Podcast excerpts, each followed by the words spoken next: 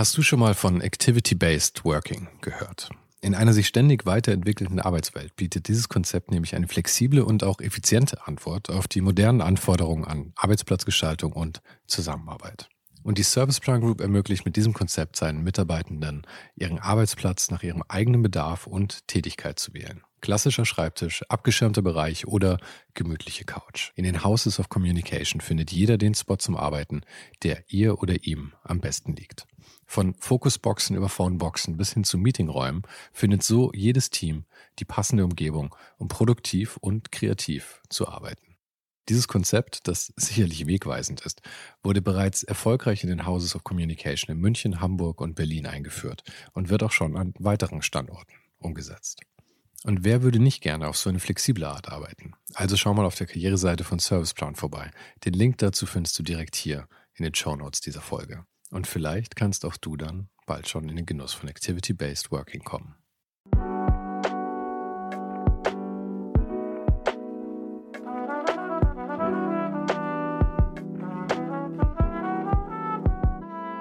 Mein Name ist Sven Saro und du hörst ohne den Hype. Gespräche mit kreativen Menschen aus allen möglichen Bereichen und das eben ganz ohne den Hype, der sie sonst oft umgibt. Mein Gast heute ist der Möbeldesigner und Hersteller Nils Holger Moormann. Nach einer langen und vor allem am Anfang auch holprigen Karriere hat sich Nils mittlerweile aus der Firma zurückgezogen. Aber an diesem Tag haben wir uns trotzdem nochmal in dem alten Landhaus im kleinen Aschau im Chiemgau getroffen, das seiner Firma als Büro dient. Nils Motto ist Freiheit. Das hast du ja eben schon von ihm selbst gehört. Und den Vibe bekommt man von ihm auch sofort, wenn man ihn trifft. Kein Zeremoniell, kein Gedöns, kein so tun als ob. Nils ist Nils, wie er heute gerade ist. Und ganz ehrlich, nichts könnte mir sympathischer sein. In einer Welt, die gefühlt von Social Media angetrieben wird, gibt es so viel Augenwischerei und Scharlatane, dass ich wirklich immer dankbar bin, jemanden zu treffen, der einfach seinen Stiefel macht. Und am Ende bleibt ja auch nichts anderes übrig. Niemand kann glücklich sein, wenn man nicht auch authentisch man selbst ist. Salbungsvolle Worte, ich weiß, aber ich finde es wichtig, sowas auch auszusprechen. Und wenn es nur als Erinnerung an mich selbst ist. Nils erzählte über seine großbürgerliche Kindheit mit Köchin zu Hause und all sowas, aber auch von der Pleite seiner Eltern. Dann noch von seinem ersten Logistikcenter im Kuhstall und von künstlicher Verknappung. Wir sprachen über Erfüllung, natürlich über Freiheit, darüber, wie schwierig es sein kann, als der schräge Vogel wahrgenommen zu werden. Das kenne ich auch ein bisschen. Über sein Verhältnis zu Businessberatern und natürlich über Möbelklassiker. Und was ich übrigens auch total super fand, war, dass Nils absolut klar ist, dass das schönste Papier für den Katalog und all diese Sprenzchen, in denen wir uns als Kreative so oft verlieren, hauptsächlich für uns selbst ist und nicht für Kunden oder sonst wen. Aber das ist auch völlig okay für ihn und ich finde, das ist eine sehr, sehr gesunde Einstellung dazu. Ich habe übrigens auch seine Nachfolger kennengelernt, die jetzt die Firma führen, die immer noch Nils Namen trägt. Und es freut mich wirklich sehr, sagen zu können, dass die absolut stolz sind, sein Lebenswerk fortführen zu dürfen. Und ich glaube, das ist die beste Voraussetzung dafür, dass das dann auch in Nils Interesse geschieht. Ich spare also auf jeden Fall auch weiterhin auf ein FNP-Regal von Nils. Falls du den Podcast noch nicht abonniert hast, mach das jetzt gleich, damit du keine Folge mehr verpasst.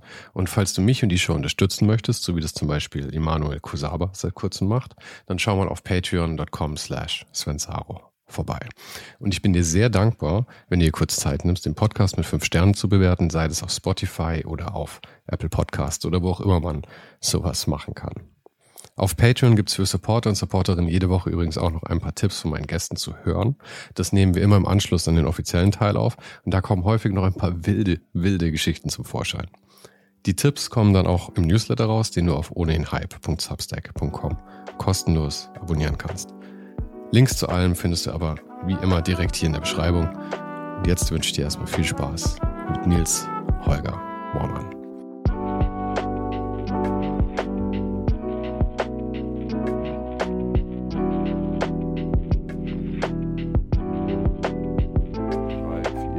Sven. Ich sagte nachher, welchen Berg du laufen musst. Jetzt haben wir schon rausgefunden, dass du zumindest bis vier zählen kannst. Trotz deiner eigentlich mangelnden Ausbildung. Ja, nicht schlecht.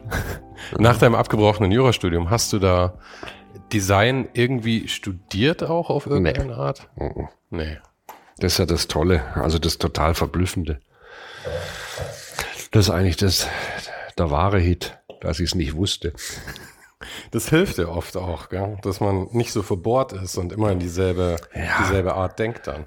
Ja, es kann, kann nach hinten losgehen, aber das, bei mir war das äh, extrem, extremes Lebensglück.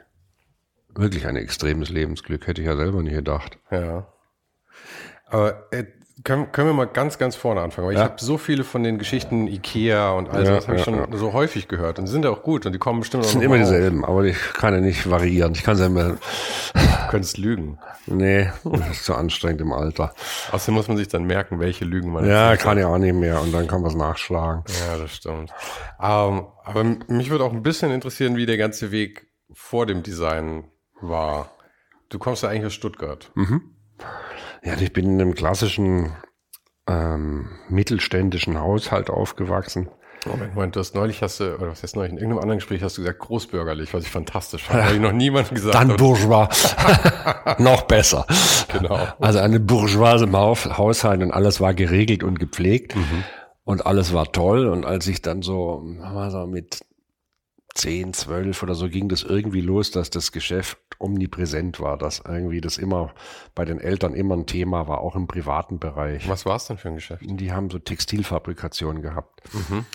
Und das wurde dann immer heißer und heißer. Und das hast du schon gemerkt, dass irgendwas nicht so ganz toll sein kann. Und ja, das war auch durchaus irgendwie bedrohend. Wie alt warst du da? Mmh also losgegangen ist es so mit, so dass ich mich erinnere, mit 12, 13, 14, mhm. 15, 16. Und dann hat es ja so, als ich 16 war, hat es dann auch final den Klopfer getan und die haben Insolvenz hingelegt. Und die Welt war eine andere, weil vorher war auch in dem großbürgerlichen Haushalt, da waren noch ganz viele Sachen, die unsere Vor Vorgenerationen ja noch viel stärker verinnerlicht hatten.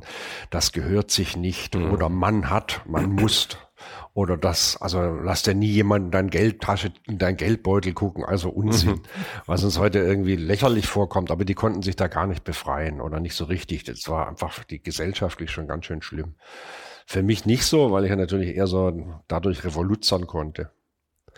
Und das große Lebensglück war eigentlich so im Nachhinein das Unglück auch meiner Eltern. Das klingt jetzt auch furchtbar, aber es war alles geregelt, alles war da. Die Schuhe vor die Tür stellen, waren die morgens geputzt oder wenn es was zu essen geben sollte, gab es in der Küche bei der Köchin irgendwas. Es war für alles geregelt.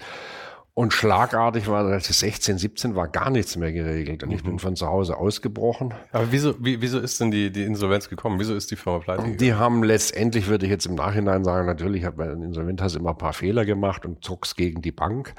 Und das war so eine Zeit, wie es ja immer rauf und runter ging, wo auch Textilproduktion immer mehr verlagert wurde und eigentlich 70er die, war das dann. Ja, also die klassische, die klassische ganze Industriezweige irgendwie in, in, in Mitleidenschaft oder auch Kleinbetriebe, die mhm. waren ja mhm. nicht so wahnsinnig groß.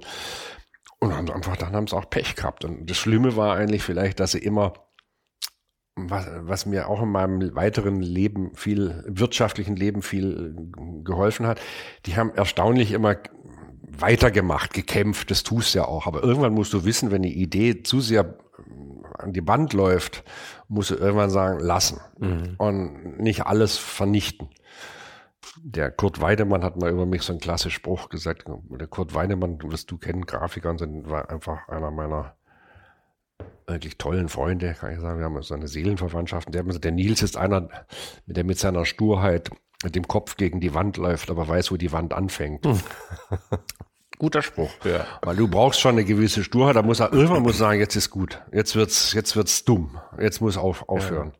Haben, haben deine Eltern schon mit Geld angefangen oder haben die das alles erarbeitet mit Erarbeitet. Der Papa war ein, ein, genialer Geschäftsmann. Der hat mhm. einfach, der hat das alles erarbeitet, aber die Eltern kamen zumindest mütterlicherseits aus vermögendsten großbürgerlichen Verhältnissen. Also auch da Kontenance, gesellschaftlich, das gehört sich und ja. das gehört sich nicht. Man, man tut, man tut nicht. Und waren deine Eltern auch so drauf? Also ja. haben sie dir das auch noch Absolut. versucht, zumindest einzubläuen? Absolut. Das war auch, also die Vorgängergesellschaft, die, die waren alle so ge gepolt. Das ist, nach dem Ersten Weltkrieg natürlich das erste Mal gewaltig aufgebrochen, aber so ganz abgeschüttelt war das immer noch nicht. Du, es ist bis heute noch nicht abgeschüttelt. Und ich meine, gerade ja. wenn man, ich meine, du lebst ja hier in Aschau, was ja wirklich einfach winzig kleines Dorf irgendwo in Bayern ist, ist schon auch viel, wie sich Ja, Dinge hält ja auch vieles zusammen. Es macht aber auch vieles gleichzeitig eng. Das, ja. das damit umgehen wäre halt toll, wenn man das mal so hinkriegen könnte. Aber ich meine, du hast ja dir es nicht einfach gemacht, aber du hast ja einfach dann irgendwann gesagt, okay, du akzeptierst das alles und du könntest das mitspielen. Weil ich finde, das ist ja immer das Schöne an Manieren. Wenn man sie kennt und sich bewusst dagegen entscheidet. Das hat ja dann irgendwie eine gewisse Grandezza irgendwie. Ja, das hilft natürlich auch, wenn du so auf, aufwärts, du hast gewiss, du weißt dich zu, zu benehmen, was auch ein bisschen langweilig ist, was vielleicht auch nicht unbedingt gefordert ist, aber man wüsste zumindestens, wo die Normung wäre. Und wenn man sie bricht, dann kann man sie auch ein bisschen intelligent brechen oder, oder karikieren. Aber gleichzeitig hat mir natürlich auch extrem geholfen, aus einem Geschäftshaushalt zu kommen. Mhm. Irgendwie verinnerlichst du das, das ist irgendwie ist normal, der Sprech, die, die Usancen, du weißt, wann es unangenehm wird oder was war da. Irgendwie ist das alles drin. Das hilft, also es hilft gewaltig. Das mhm. war schon groß. Aber die Befreiung war halt nötig. Und für mich war das ein riesen Befreiungsschlag, dass ich eigentlich gescheitert bin. Mit dem Jurastudium. Ja, also weil Jura wollte ich auch nie machen. Ich, ich, hatte die klassischen, ich hatte eigentlich keine Idee, was ich so richtig machen soll. Ich habe sehr spät Abitur erst gemacht, weil ich mit 16 von zu Hause weg war und musste mich ab 16 eigentlich mehr oder weniger selber finanzieren. Und Warum warst du weg ab 16? Die Eltern haben den Konkurs hingelegt und sind dann mit dem irgendeinem Rest, was auch irgendwo zusammengekratzt sind, ein Papas Traum war gemacht, in die Berge zu ziehen und sind hier in die Nähe von hier hergezogen auf so einem Bauernhof. Mhm. Und das fand ich schon irgendwie bizarr oder so, aber war für mich mit 16 ganz sicher keine Option. Und dann hat er gesagt, das geht, das kann ich nicht, das mache ich nicht und bin von zu Hause eigentlich mehr oder weniger ausgebüxt. Du bist also gar nicht mit in die Berge gezogen. Damals. Nur ganz kurz. Mhm. Und dann er gesagt, das wird nichts. Das mache ich nicht.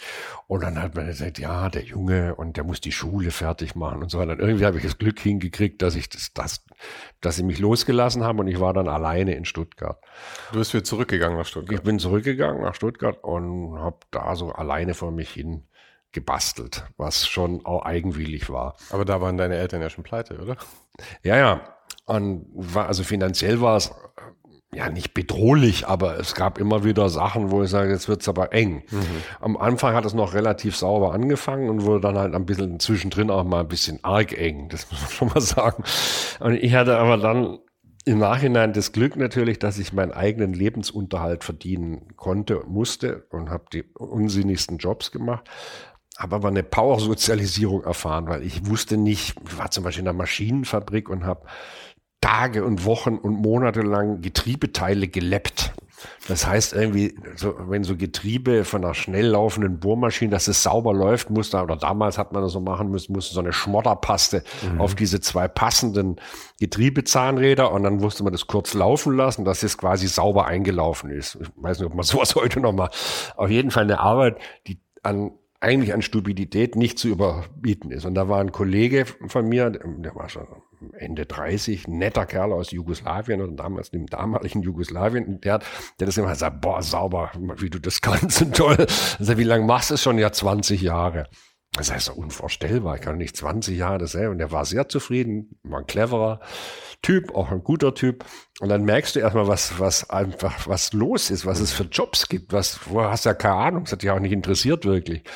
Und das war für mich war diese Sozialisierung extrem toll. Also anstrengend, shocking, aber auch ich habe gestaunt und habe hab die Welt auf einmal mit anderen Augen gesehen. Ja, ich finde, das ist ja auch wirklich sehr, sehr nützlich, wenn man in seinem Leben das zumindest mal kennenlernt, dass diese Seite existiert. Ja. Bei mir war es auch, mein, mein, mein Vater hat noch sechs Geschwister und die haben alle in den Sommerferien immer als Dachdecker gearbeitet ja. und sowas. Das war halt irgendwie, oder in der Fabrik, also so im, im, Ruhrport in der Nähe. Kommt man war halt alles hoch hinaus als Dachdecker, wenigstens das. wenigstens das. Alex fallen sie auch sehr tief. Ja. Uh, aber und meine Großeltern auf der anderen Seite haben wirklich in einer, in einer Fabrik gearbeitet, die haben Gardinenstangen gemacht. Ja. ja. Und ich habe da dann mit meiner Tante meine Oma immer abgeholt und sowas und bin natürlich diese Fabrik gelaufen, fand das als Kind total spannend. Wenn ich jetzt zurückdenke, das ist wirklich, das ist, das ist, das ist seelenzerstörende Arbeit eigentlich, den ganzen Tag an diesem Fließband zu stehen. Ja. ja. Und als, als Designer oder sowas hast du sowas ja, haben die meisten sowas ja niemals erfahren, gesehen, wahrgenommen. Ja. Also mir hat es auf jeden Fall extrem geholfen. Das hat ja letztendlich auch alles mit Menschen zu tun. Mhm.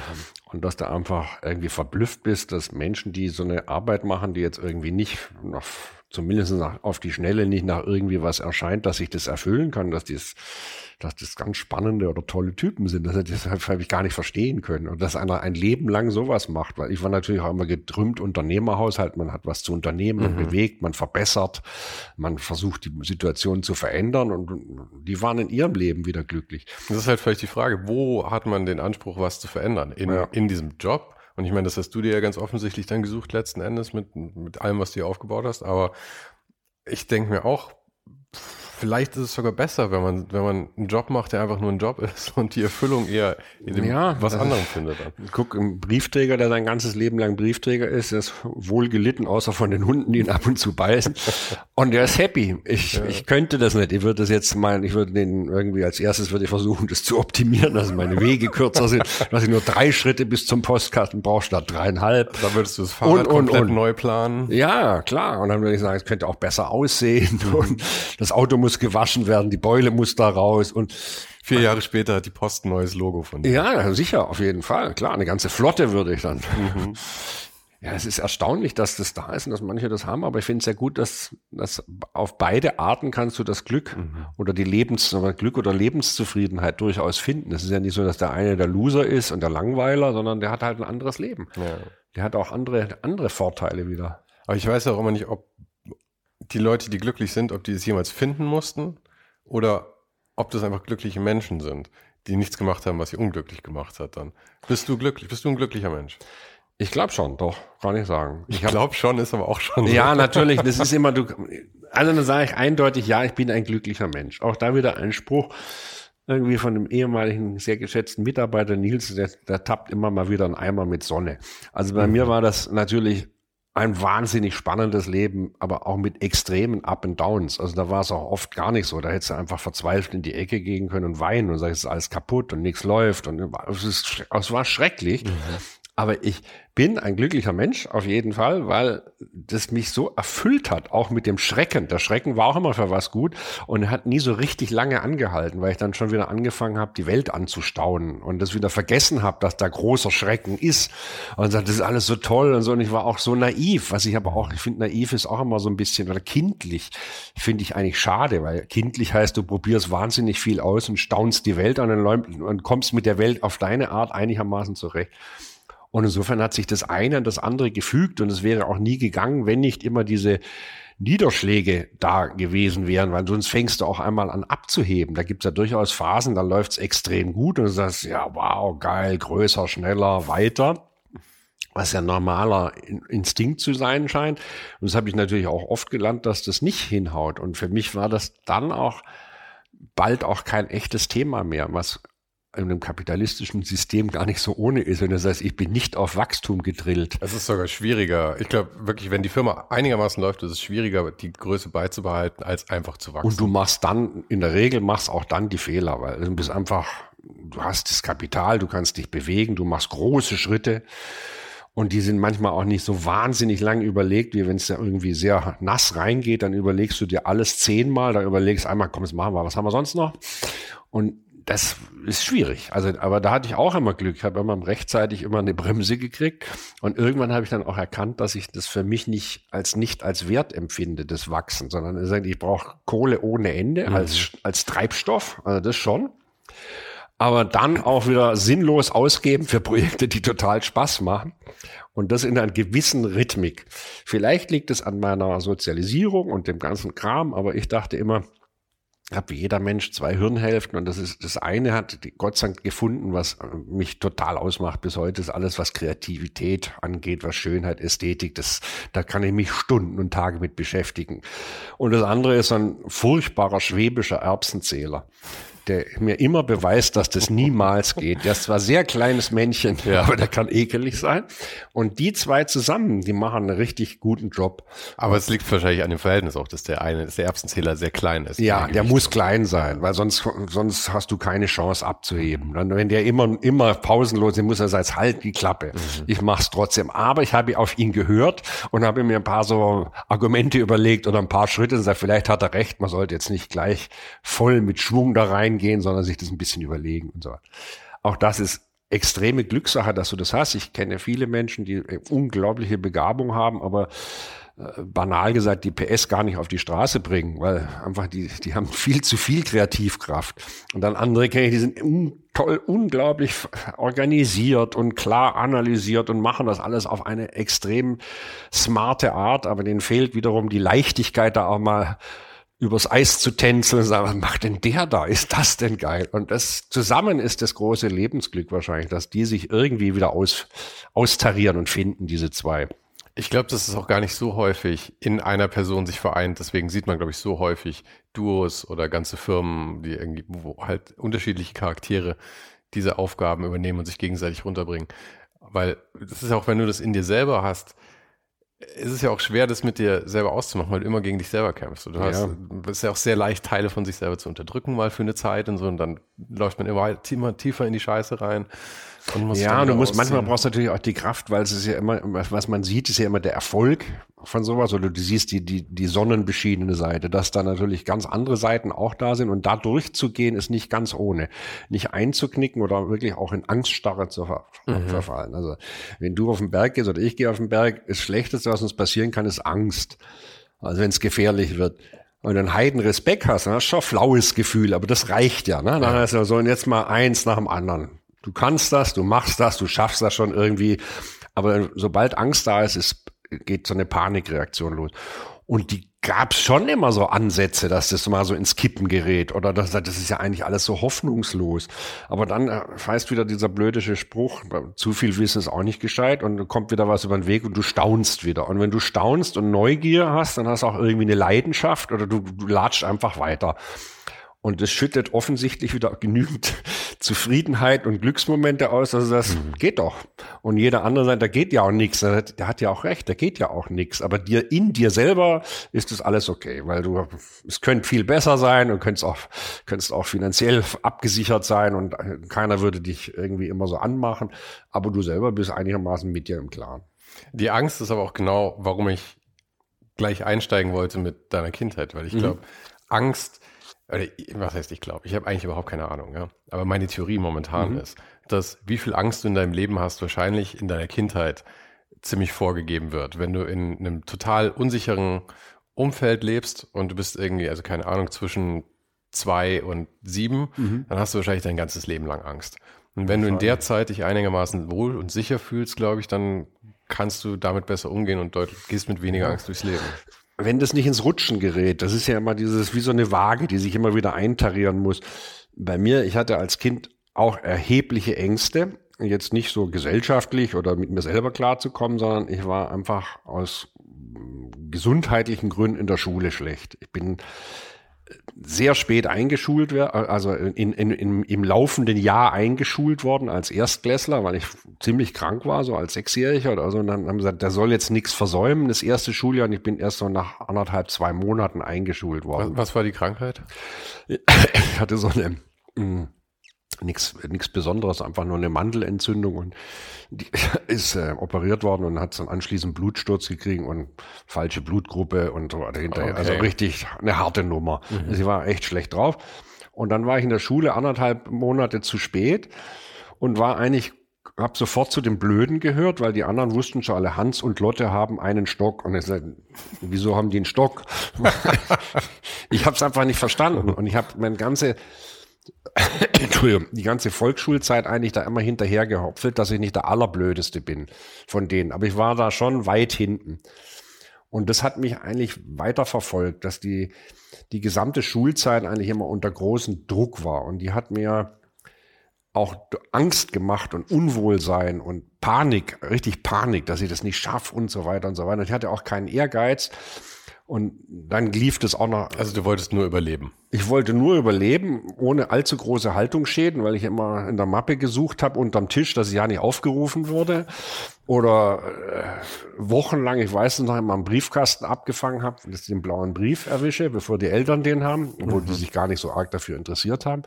Aber es Hast war du noch Geschwister? Hm? Hast du noch Geschwister? Ich habe noch einen Bruder, aber der war auch genauso äh, älter oder jünger? chaotisch, älter, chaotisch und schlechter Schüler und danach Doktorkarriere. Das heißt, der, der hat den Fokus schon abbekommen oder wie? Der hat alles abgekriegt. Okay. Bei mir haben sie schon nicht mehr so viel Energie gehabt. ich glaube, es ist immer besser, das zweite Kind zu sein. Da darf man, glaube ich, mehr schalten und walten. Ich glaube es auch.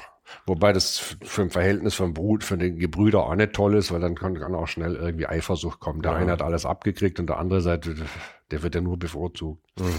Aber mir hat dann dieses Versagen in der Schule, das dann weiterging, es ging insofern auch dramatisch weiter, dass ich, dass man, man muss wieder, da gehört es, also man muss ja überhaupt nichts. Man muss, aber nein, man muss natürlich das und man muss am Ende muss ein Studium stehen mhm. und lauter so ein Wahnsinn. Das muss ja nicht, aber man meinte, dass das sein muss. Und mich hat man dann gleich auf ein falsches Gymnasium gepackt. Nicht, weil ich irgendwie immer, wie jedes, jeder Bub, sag mal, ich habe alles zerlegt und manchmal wieder zusammengekriegt, aber wirklich nicht, nicht begabt, sondern wie das jeder Bub macht. Aber in der Familie hieß es, der ist technisch sehr versiert, der geht auf ein mathematisch-naturwissenschaftliches Gymnasium. da war ich auch. Es ja? ist ja, es ist ja eh so bizarr, dass, ich meine, das ist äh, fünfte Klasse, wann ist zehn, ja? ja. Wenn diese Entscheidung getroffen ja. wird. Ich meine, du warst vielleicht elf, weil du spät eingeschult wurdest, aber jedenfalls bist du in einem Alter, wo du nicht solche Entscheidungen treffen nee. sollst und die sollten noch nicht für dich getroffen werden. Die Eltern haben es dann auch falsch falsch getroffen, wirklich ja. falsch, weil ich dachte, ich hatte gar keine Begabung, auch in meinen, ich konnte nie Physik, ich, Mathe. Ich dachte, ich werde Biologe in der vierten Klasse. Ja. ja. Also nichts lege mir ferner wahrscheinlich. Heute. Also ich habe ja dann auch in der Schulzeit dann dementsprechend gelust, weil ich einfach falsches Gymnasium äh, mir echt schwer getan habe. Ich habe es einfach nicht gepackt, also auch Mathe oder so. Ich bin also Boah, ich bin durchgefallen mit Mathe 6, das muss er erstmal hinkriegen. Das muss man wirklich erstmal ja. schaffen. Grundrechnen. Also, wow, also es war, eine, war, alles andere als lustig, sondern ein extremes Bedrohungspotenzial. Mhm. dann denkst du schon auch, du bist der Loser. Und wenn das sehr nah kommt, irgendwann kann das dich auch mal so treffen und sagst, ja, ich bin der Loser mhm. und ich bleib's und ich bin's wirklich.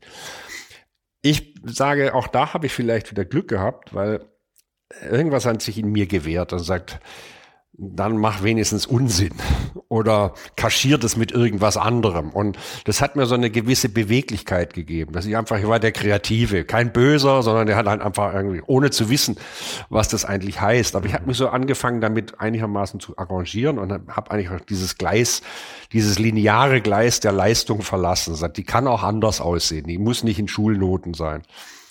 Und ich habe dann sehr spät Abitur gemacht. Ja, wie hat sich die Kreativität geäußert? Ich meine, in den meisten ja, Fällen ist es, dass man so der Pausenclown wird quasi. Das war bei mir ja so, ein so eine Art Pausenclown, ohne es jetzt allzu albern zu ja. werden. Aber in einem Umfeld oder ja, also du kannst ja in alle in alle Richtungen irgendwie mit Charme oder das nicht zu sehr an dich ranzulassen, ohne jetzt wirklich der total dummdreiste, aber lieber ein Pausenclown als als der gebrochene Vollloser. Also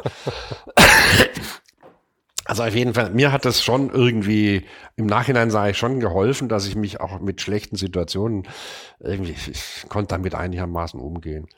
Und im Laufe des, dessen habe ich sehr spät Abi gemacht, weil ich ja auch viel äh, gejobbt habe. Also ich habe dann alle möglichen Jobs gehabt, von Fische ausfahren bis Interviewer. Ab 16 warst du alleine in Stuttgart. Mhm.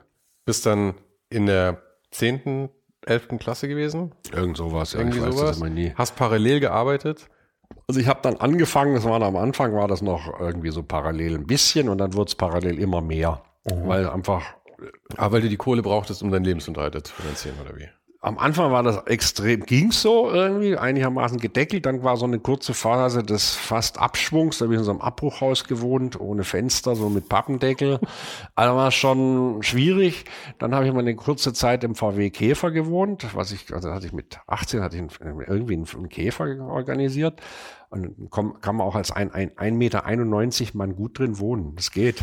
Ich habe die Rücks Rücksitzbank ausgebaut und mir damals schon ein Wohnmobil gebastelt und habe immer bei Freunden dann geduscht und so. Aber der Käfer ist ja schon mies dafür, weil ich meine, du liegst ja dann wie halb im Sarg drin eigentlich. Ja, ich fand's, fand irgendwie, ich fand's bizarr. Mir hat es mhm. auch nicht, es war jetzt nicht auch da, ich fand's irgendwie, ein schräges Abenteuer. Nicht, nicht, nicht schrecklich. Aber das war dann, ist auch nicht so ganz gut geendet, weil mir wurde das Auto gepfändet, weil ich die Versicherung nicht bezahlen konnte. Ich hatte so richtig Siegelmarke vom Gerichtsvollzieher auf dem Schloss. Das heißt, du warst quasi doppelt heimatlos. ja, war aber nur ein paar Wochen. Dann habe ich dann das wieder Auto auslösen. Dann, also war nicht ganz so schlimm. Das hat aber alles so, wenn du sowas gemacht hast, es hat alles Möglichkeiten gegeben der Freiheit. Und du sagst, ich kann auch unter der Brücke pennen. Irgendwie, das ist jetzt nicht toll, aber es geht. Und vielleicht ist es sogar spannend, es kann sogar schöner sein als und und und. Und es, das, diese Freiheiten, die haben ja mein ganzes Leben lang begleitet. Das ist einfach, wenn es mal nicht gut lief, dann habe ich das auch an meiner Karriere als Obermöbler, habe ich auch keine Kohle gehabt. Das war ja unmöglich. Dann, aber ich hatte es nicht so aus der Bahn geschmissen. Irgendwie habe ich es hingekriegt. Und das auch sehr polarisierend, gleichzeitig irgendwie gar kein so ein schlechtes Leben. Hatte dann sogar ein, ein Cabriolet, mein, mein Geschäftswagen, ein Peugeot Cabriolet. W wann, wann war das jetzt?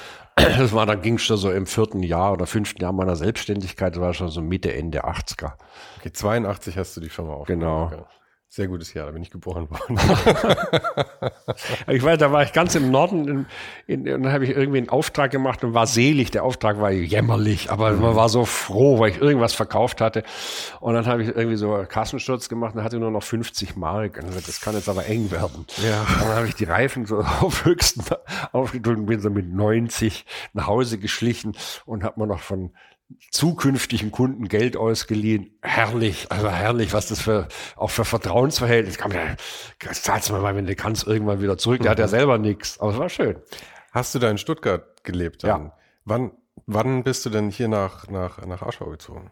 Ich habe also in Stuttgart gelebt, dann habe ich nach, bin ich nach Freiburg zum Studieren. Ach, nach Freiburg. Ja, und da acht Semester rumgemacht. Wusste Jura, vom, ja. ja, wusste vom ersten Tag an, dass es nicht meins ist. Ja, welcher Teufel hat dich da geritten? War das war irgendwie die Eltern haben gesagt, du musst was Vernünftiges machen? Nee, ich hatte ein sehr schlechtes Abitur, weil ich überraschend Abitur gemacht habe und das war nicht doll. Ich glaube 3,5. Überraschend, weil niemand damit gerechnet hat. Dass ich schaffst. auch nicht. Okay. Aber ich habe es gemacht, also war irre. Also auch, auch das Glück, weil die Matheaufgabe war so einfach, dass die, also ich bin immer an Mathe gescheitert und da war, die sind ja immer so Stufen und die erste Stufe war sowas von wirklich leicht, dass selbst, ich die hingekriegt. Danach musste das zickig schwer, da bin ich gar nicht mehr hingekommen. Mhm. Ich sollte dann noch ins Mündliche. Und dann sagt, nee, kein Interesse. Also Sie können doch Ihre Note verbessern. Nee, kein Interesse, danke. Mir reicht die fünf, ich komme damit durch oder irgend sowas. Und dann, habe ich, dann wollte ich, habe ich mich ähm, beworben und wollte den hehren Beruf des Mediziners machen weil ich auch in der Unfallklinik gearbeitet habe, in der Notaufnahme, da fand ich das alles gut. So richtige, was ich in mir gespürt habe, war da nicht. Ich wusste es nicht. Und dann habe ich noch irgendwas Bio, auch sowas Bio, ich weiß gar nicht, was war das, ganz schräg, ich wusste gar nicht, was es ist von Studiengang, aber es, klang gut und dann Jura als drittes, weil man sagt, da kannst du ja alles mitmachen. Dass das überhaupt Optionen waren, ist ja, ja wild, weil heutzutage mit der Note bräuchtest du 914 Wartesemester, um dann da reinzukommen. Ja, und auch so ein Blödsinn überhaupt dann zu studieren. Also, aber das war dann irgendwie war das klar. Du hast Abi, du mhm. musst studieren. Vollkommener, vollkommener Shit. Aber ich, wieder, ich konnte aus der Konvention nicht raus. Habe ich irgendwie verinnerlicht. Wer Abi hat, muss auch studieren. So, bei mir war das aber auch noch so. Ich meine, das war dann Ende, Ende der 90er, Anfang der 2000er. Wie gesagt, ich habe ja dann abgebrochen, aber alle meine äh, Leute, die noch weitergemacht haben, die haben halt alle studiert. Es gab eine Person, zwei. Der eine ist Automechaniker geworden und der andere Schreiner. Mhm. Und das waren die beiden, vor denen ich am allermeisten Hochachtung hatte, ja. von all denen, weil sie sich mich dagegen entschieden ja. haben, was von ihnen erwartet wurde ja. eigentlich. Also ich habe mich nicht entgegenschieden und habe dann irgendwie gesagt, dann kam Jura im Nachrückverfahren auch mal wieder. Die anderen hatten dann Lotte und Tanz haben keinen Stock, aber die wussten schon, was ist BGB 323 oder so. Und dann war dann, ich wusste vom ersten Tag an, ne, das ist es nicht, aber ich wusste auch nicht, was sonst. Und Wobei du bestimmt gut streiten kannst, oder? Hm, ja, aber ich habe dann so los studiert halt, irgendwie so mühselig. Und es war nicht meins, aber was machst du, wenn du nicht weißt, was deins ist? Und dann kam so irgendwie ein Schein nach dem anderen zwangsläufig dazu, weil so ganz, irgendwas muss ja machen. Und dann kam der Kipppunkt, wo sagst, jetzt das auch noch aufzugeben, ist ja auch Quatsch. Jetzt hast du da jetzt drei Jahre, vier Jahre Schein für Schein dich durchgequält und jetzt das zu lassen, ist auch Blödsinn. Und Gott sei Dank war der Kipppunkt aber da, weil es mir bis, mir hat's so gereicht bis oben hin und ich wusste auch, dass das, das wird nichts. Das kann nichts werden. Ich wäre wahrscheinlich ein fantastischer, gemeiner Jurist geworden, der seine Kreativität ganz furchtbar eingesetzt hätte. Aber ich habe Massenmörder wären freigekommen. Ja, irgendwas hätte ich, ich hätte was Schlimmes gemacht wahrscheinlich. Aber ich habe es irgendwie, ich habe die Kurve gekriegt und habe dann irgendwie durch Zufall, die Geschichte ja hinlänglich bekannt, irgendwie über tausend Ecken jemanden kennengelernt, der irgendwas mit Design zu tun hat. Und das, was da los war in mir, wusste ich nicht. Auf jeden Fall fand ich das aber unglaublich erfrischend, inspirierend, spannend, neugierig. Ich habe die Welt nicht mehr verstanden, dass sowas gehen soll. Und du weißt, alles, was Neugier und Leidenschaft erwecken kann, ist unglaublich. Dann wirst du der weltgrößte Briefmarkenkenner oder mhm. du, du kannst damit wirklich, es ist hinlänglich bekannt, wenn Menschen irgendwo auf ihrer Wurzel getroffen werden, dann machen die alles. Also. Ich, ich, bin, ich bin sehr anfällig für solche Sachen. Ich habe ähm, extremes Fachwissen in den obskursten, unnützesten Sachen, die es ja. gibt. Ja, das ist doch super. Ja. ja ich meine, das ist auch Menschheit. So, so geht's weiter. Und dann, das ist ja das, das ist ja das Faszinierende. Also bei mir war das dann so, dass das extrem gut losging und mir äh, natürlich hoffnungslos, weil vollkommen autodidaktisch. Aber du hast erstmal Sachen verkauft, oder? Ich habe für einen äh, Architekten, der fragt man sich auch, wieso macht ein Architekt Möbel? Aber wir sind Anfang der 80er und das war die wilde Zeit im Design. Da, war, da gab es die tollsten Ausstellungen, Wohnen von Sinnen und alles war Design. Jeder Taxifahrer hat irgendwelche Kerzenleuchter zusammengebrezelt und es war ausufernde, revolutionäres Design. Es hat von allen Seiten hat's nur so gescheppert und gekracht und bunt und Alchemia und Memphis und wow, was für eine. Das ist ein Stern nach dem anderen hochgegangen. Das war auch lustig, weil ich habe die 80er so wahrgenommen. Ich war da eben Kind dann, Aha. wie gesagt 82 geboren und ich habe die 80er bis heute in Erinnerung als einfach zu viel von allem. Vielleicht genau sein, deswegen. Ja. Das war ja auch das letzte Ausufern. Aber das war für einen, da reinzukommen in so ein Feuerwerk, war natürlich irre, weil du konntest selber da mitballern und auch mit, mit durch, durchaus schlechtem Ergebnis hat irgendjemand doch noch deinen Stern gesehen. Und die Zeit hat es auch ermöglicht, dass man einfach sich da so vorwärts bewegen konnte. Und ich war vollkommen autodidaktisch, hatte keine Ahnung und habe dann aber das über den Vertrieb äh, von diesem Architekten habe ich versucht, das irgendwie an den Mann zu bringen. Aber hast du seine Sachen dann verkauft oder habt ihr dann noch eingekauft von anderen? Und nee, der hat selber Design gemacht, damals am Anfang auch heute lastig da kaputt. Das war diese Zeit, wo auch so Hightech und Ready-Made, da hat man aus irgendwelchen Topfdeckeln, hat man Leuchten gemacht. Also niedlich, wirklich niedlich. Also heute, man schmunzelt. Aber damals sehr, sehr eigen, sehr speziell, sehr revolutionierend. Und die Tür war offen für vieles. Also es, da, da ging halt einfach richtig Karriere, konntest damit nicht machen, aber du konntest damit irgendwie so überleben. Und das hat, das hat dann einfach, das ging dann voll ab. Dann habe ich noch versucht, meine Eltern haben noch so Rest, Reste von Textil weitergemacht, haben da auch noch nebenher versucht, was mit Textil zu machen. Das hat mich aber irgendwie nie wirklich wahnsinnig tief interessiert. Und dann habe ich auch was entdeckt bei mir, was ich auch nicht wusste, was mich immer, dass die Kreativität, die im textilen Bereich drin ist, die fand ich schon toll. Aber die Schlagzahl hat mich total genervt. Dass du sagst, jetzt hast du endlich mal was Schönes und das ist nur nach ein, zwei Monaten, ist es wie, wie Gemüse, was du auf dem Markt nicht verkaufen kannst. Es welkt vor sich hin und sagt, da weiß auch keiner mehr, dass du mal das tolle Gemüse hattest. Und diese Schnelligkeit. Und als ich dann in diese Szene des Designs reingekommen bin und die haben Möbel verkauft aus den 20er, 30er Jahren, da sagt, wieso verkauft ihr Antiquitäten? Das ist ja irre. Nee, nee, das wird noch produziert. Wieso, welcher Idiot produziert denn sowas? Kann halt nicht wahr sein ja, das ist ganz toll und guck dir das mal an und so. Und dann sage ich, ja, das ist ja wirklich interessant. Wow. Das war so auch der Beginn, dass ich diese Wurzel hatte, dass die Kreativität auf einmal auch irgendwo sich festbeißen kann, dass es nicht so ein, so ein Flüdum ist, was einfach nur so hinrauscht und du musst dauernd neuen Schaum anrühren. Also nichts gegen Textil, das ist kein Schaum, aber du weißt diese Schnelllebigkeit und ein Trend jagt den nächsten. Das ich glaube, manche nicht. Leute gehen da auch voll drin auf, weil ich ja. meine, manche Leute haben auch so viele Ideen, dass sie halt immer weiter produzieren wollen und ja wollen vielleicht gar nicht sehen, was sie letztes Jahr gemacht haben oder so. Mich hat das, mich hat das sehr ausgebremst und das fand ich toll. Das fand ich, also es war auch so ein Weg, warum ich das dann machen konnte. Und dann ging das wirklich vollkommen banal los. Das war super, weil ich hatte keine Ahnung, habe versucht, dieses Zeugs von dem Architekten an Mann zu bringen und habe dann immer auf dem Bahnhof oder im Flughafen die besten Zeitschriften durchge, die im Wohnbereich so durchgeblättert und gesagt, das sieht aber gut aus von der Anzeige oder hochwertig und habe dann so, aha, in München ist, gibt's das Geschäft und das Geschäft, die haben das, kann ja nicht so ganz schlecht sein und habe da so irgendwie so ein Suchbild mir so zusammengebastelt, wie das alles geht. Und dann bin ich da irgendwie ganz dumm dreist hingefahren, habe versucht, mein Zeugs zu verkaufen, was ja meistens nicht gelungen ist. Aber es waren irgendwie im Einzelhandel, ich wollte das also verkaufen an Möbelhäuser, waren sicherlich wirtschaftlich auch keine leichten Zeiten. Das vergisst man mal. Früher war nicht alles besser, sondern gab es genauso Auf und Abs. Aber die Inhaber, speziell in dem Designumfeld, hatten sich noch, irgendwie hatten die noch mehr Zeit, hatte ich den Eindruck. Da ist er, komm, setz dich mal, Junge, trink doch mal einen Kaffee. Und ich sagte, das ist aber geil, diese Umschallermöbel Ja, das ist USM Haller, meinst du? Also ich hatte wirklich keine Ahnung. So, ah, so, und das, ja, und das kann man wieder neu zusammenbauen und so. Und dann haben die mir irgendwie so kostenlos eine Stunde Einführung in, in Möbelhistorie oder Kultur oder gegeben. Und ich habe ich hab so, wow, und der netter Kerl und ist ja toll. Und dann hat er mich wieder losgeschickt, hat natürlich nichts gekauft. Und beim zweiten Mal habe ich mich wieder empfangen und gesagt, ja, was machst du denn schon wieder hier? Und dann hat er mir irgendwie einen Kerzenleuchter aus Mitleid abgekauft. Fand ich dann auch nicht so doll.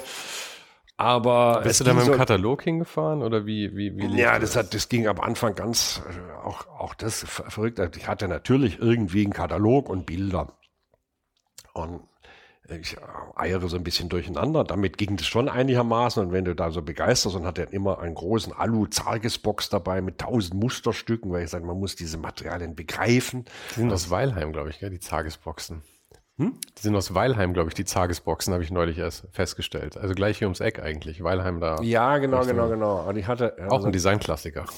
Ja, die war auch gut, weil die altert auch so schön, wenn die mhm. Beulen kriegt. Also hatte ich, das hatte ich dabei und das war natürlich schon mal irgendwie, glaube ich, auch ein kein so ein ganz schlechter Trick, weil wenn alle wir Menschen sind ja irgendwie so im Kopf gesteuert, aber dann doch von Haptik und irgendwie, wenn ich das Mikrofon anfasse und merke, dass es gut geht, das merke ich nicht, aber dass es schwer ist, dann denke ich, muss gute Qualität sein. Das ist vielleicht gar nicht, aber das, war, das ist nur der Adapter, der schwer ist. es hat auf jeden Fall ganz gut geklappt mit meinem Musterkoffer und dann habe ich dann auch, so wie ich das besser hinkriege, dann habe ich aus Möbelchen ganz kleine, feine Modelle bauen lassen auch ein klasse einfacher Trick, weil mhm. jeder damit spielt und stellt sich hin und du bist sofort im dreidimensionalen. Und so langsam ging es dann so Schritt für Schritt für Schritt weiter. Und dann habe ich auch irgendwo angefangen zu sagen, ich muss meine Möbel, dann gingen die ersten eigenen Möbel los, also nicht von mir designt, sondern ich auf meinen vielen Reisen, bin immer nur gereist und habe rumgeschnüffelt. Und sagt, die müssen jetzt irgendwie auch erklärt werden. Wie machst du das? Und dann habe ich irgendwie leidenschaftlich zu der Zeit fotografiert. Aber kannst, bevor wir dazu, mhm. kannst du mir noch mal ganz kurz erklären, wie, weil äh, für dich ist das ja irgendwie klar, du hast das erlebt, ja, wie ja. das irgendwie war. Aber ich denke mir, Gut, du hast jetzt irgendwie von diesem Architekten irgendwie die Kanne gehabt und irgendwas ja. und hast gesagt, du vertickst es jetzt irgendwie. Und musst ja irgendwie daraus auch Gewinn ziehen, dass du irgendwie da leben kannst. Vor allem, wenn du die ganze Zeit rumreißt und nach neuen Sachen schnüffelst, muss ja auch finanziert sein. Alles hat sich nicht finanziert, hatte keinen Gewinn. Es ging fünf Jahre lang negativ. Aber das war der, der, der kleine Nils Vertriebsgesellschaft quasi, oder wie? Ja, aber du musst dir so vorstellen, es war irgendwie dieses Anstaunen und irgendwann wird es schon gut werden. Weiß ich nicht. Aber das Geld habe ich damit gar keins verdient oder, oder lächerlich. Das ging vier, fünf klassische vier, fünf Jahre war es negativ. Aber wo war das Geld her, dass du überhaupt negativ Jobben, machen konntest? Jobben. Ich habe immer gejobbt. Immer noch parallel. Immer Job. Hab dann einen guten Job hatte ich auf der Post, Overseas Operator.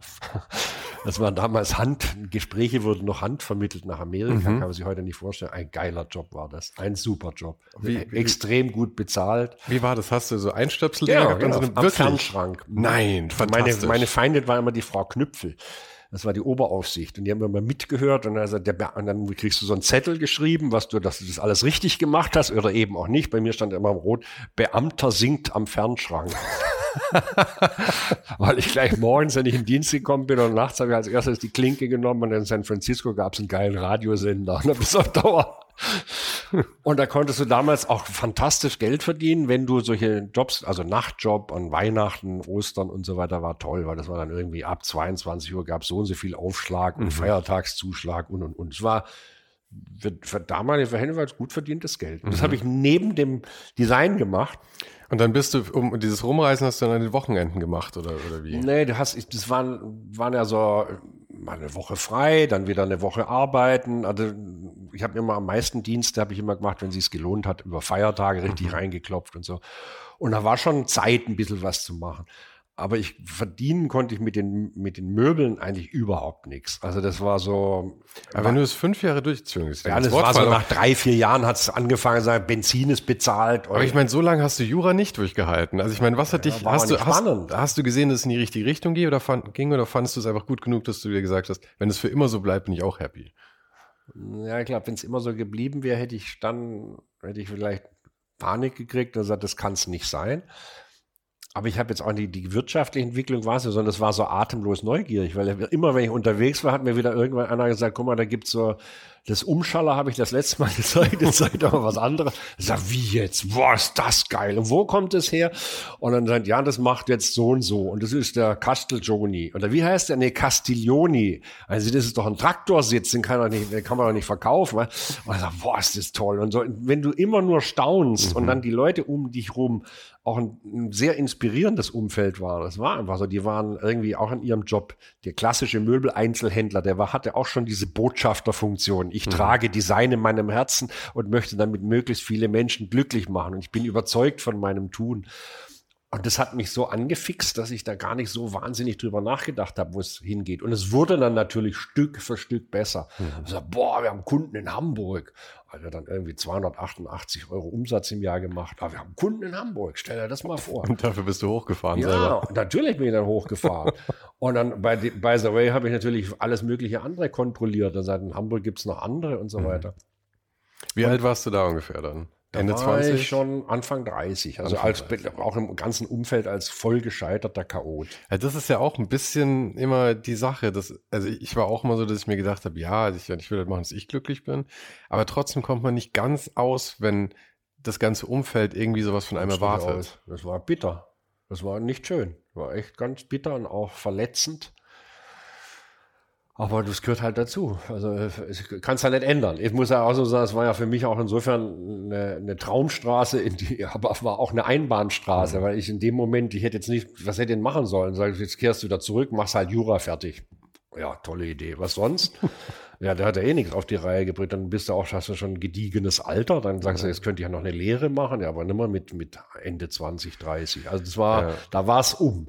Und ich war, eigentlich war, hatte ich den Stempel, witziger Vogel, aber eigentlich gescheitert. Und da haben sich die Zeiten ja wirklich geändert, weil heute kannst du ja auch mit 30, du brauchst ja nicht für alles ein Zertifikat. Du kannst ja Wahrscheinlich konntest du es damals auch. Also ich weiß es nicht. Wenn du, wenn der, aber du musst irgendwie.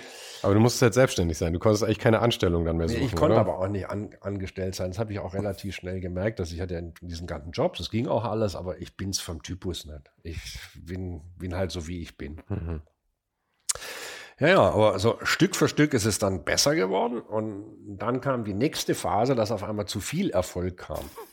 Also erstmal habe ich dann festgestellt, dass ich eine Halbtagssekretärin hatte. Ich, also auf dem, und damals habe ich auf dem Bauernhof gewohnt mit Plumpsklo und Ölheizung, also so eine Öl, wo man mit der Kanne immer rumgelaufen ist. Außerhalb von Stuttgart dann? Nee, oder? das war dann, dann bin ich nach Bayern, weil er gesagt, wo du jetzt, wo du jetzt nix bist, ist auch egal. Dann ist Bayern wenigstens schöner und billiger.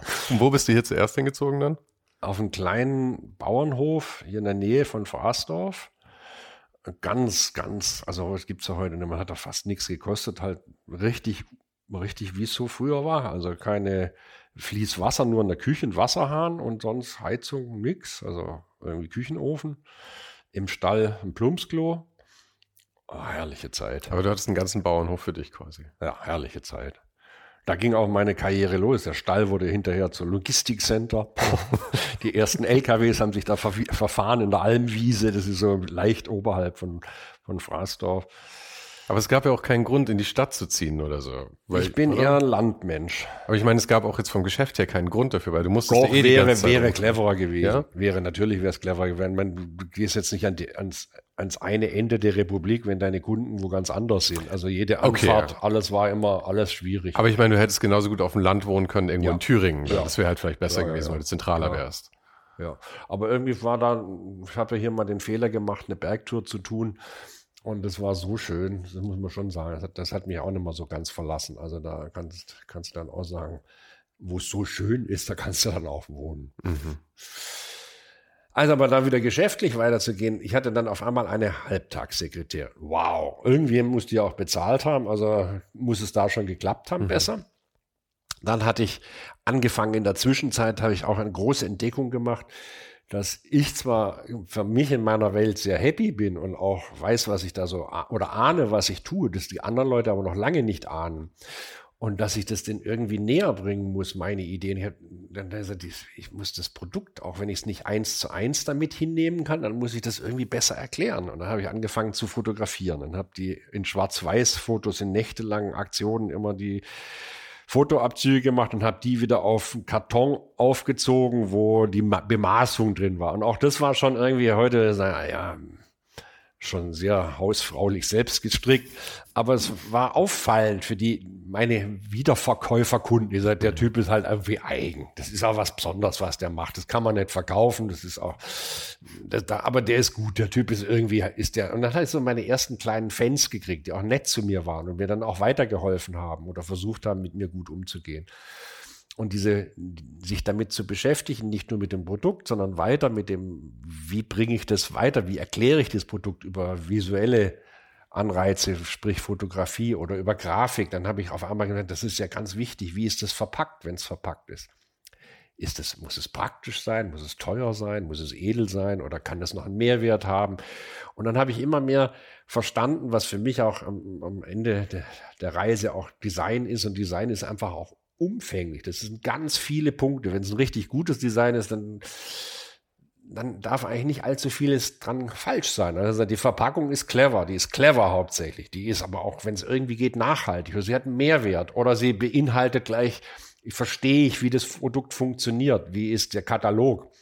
Ist der süßlich säuselnd oder ist er reduziert, bis er nur noch trocken knistert?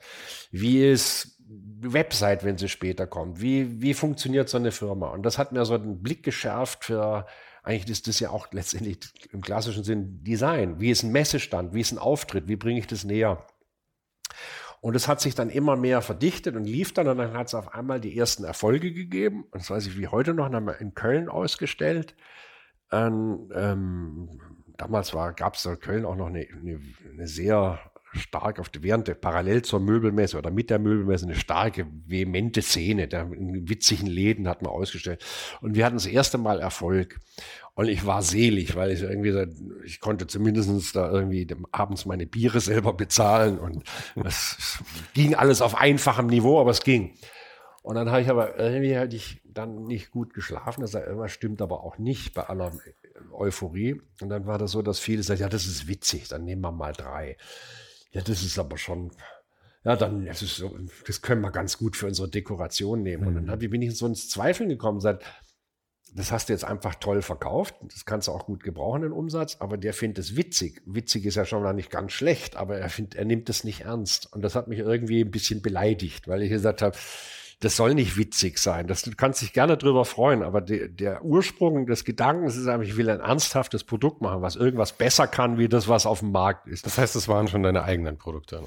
Es fing da so gerade an. Das war so dieser, dieser Switch, wo ich noch für den Architekten gearbeitet habe. Wie, wie, wie lief denn der Sprung? Weil ich meine, du hast dann wahrscheinlich schon ein bisschen Ahnung gehabt von der Produktion, weil du es wahrscheinlich schon woanders gesehen hast und so, aber oh, dass du dann gesagt hast.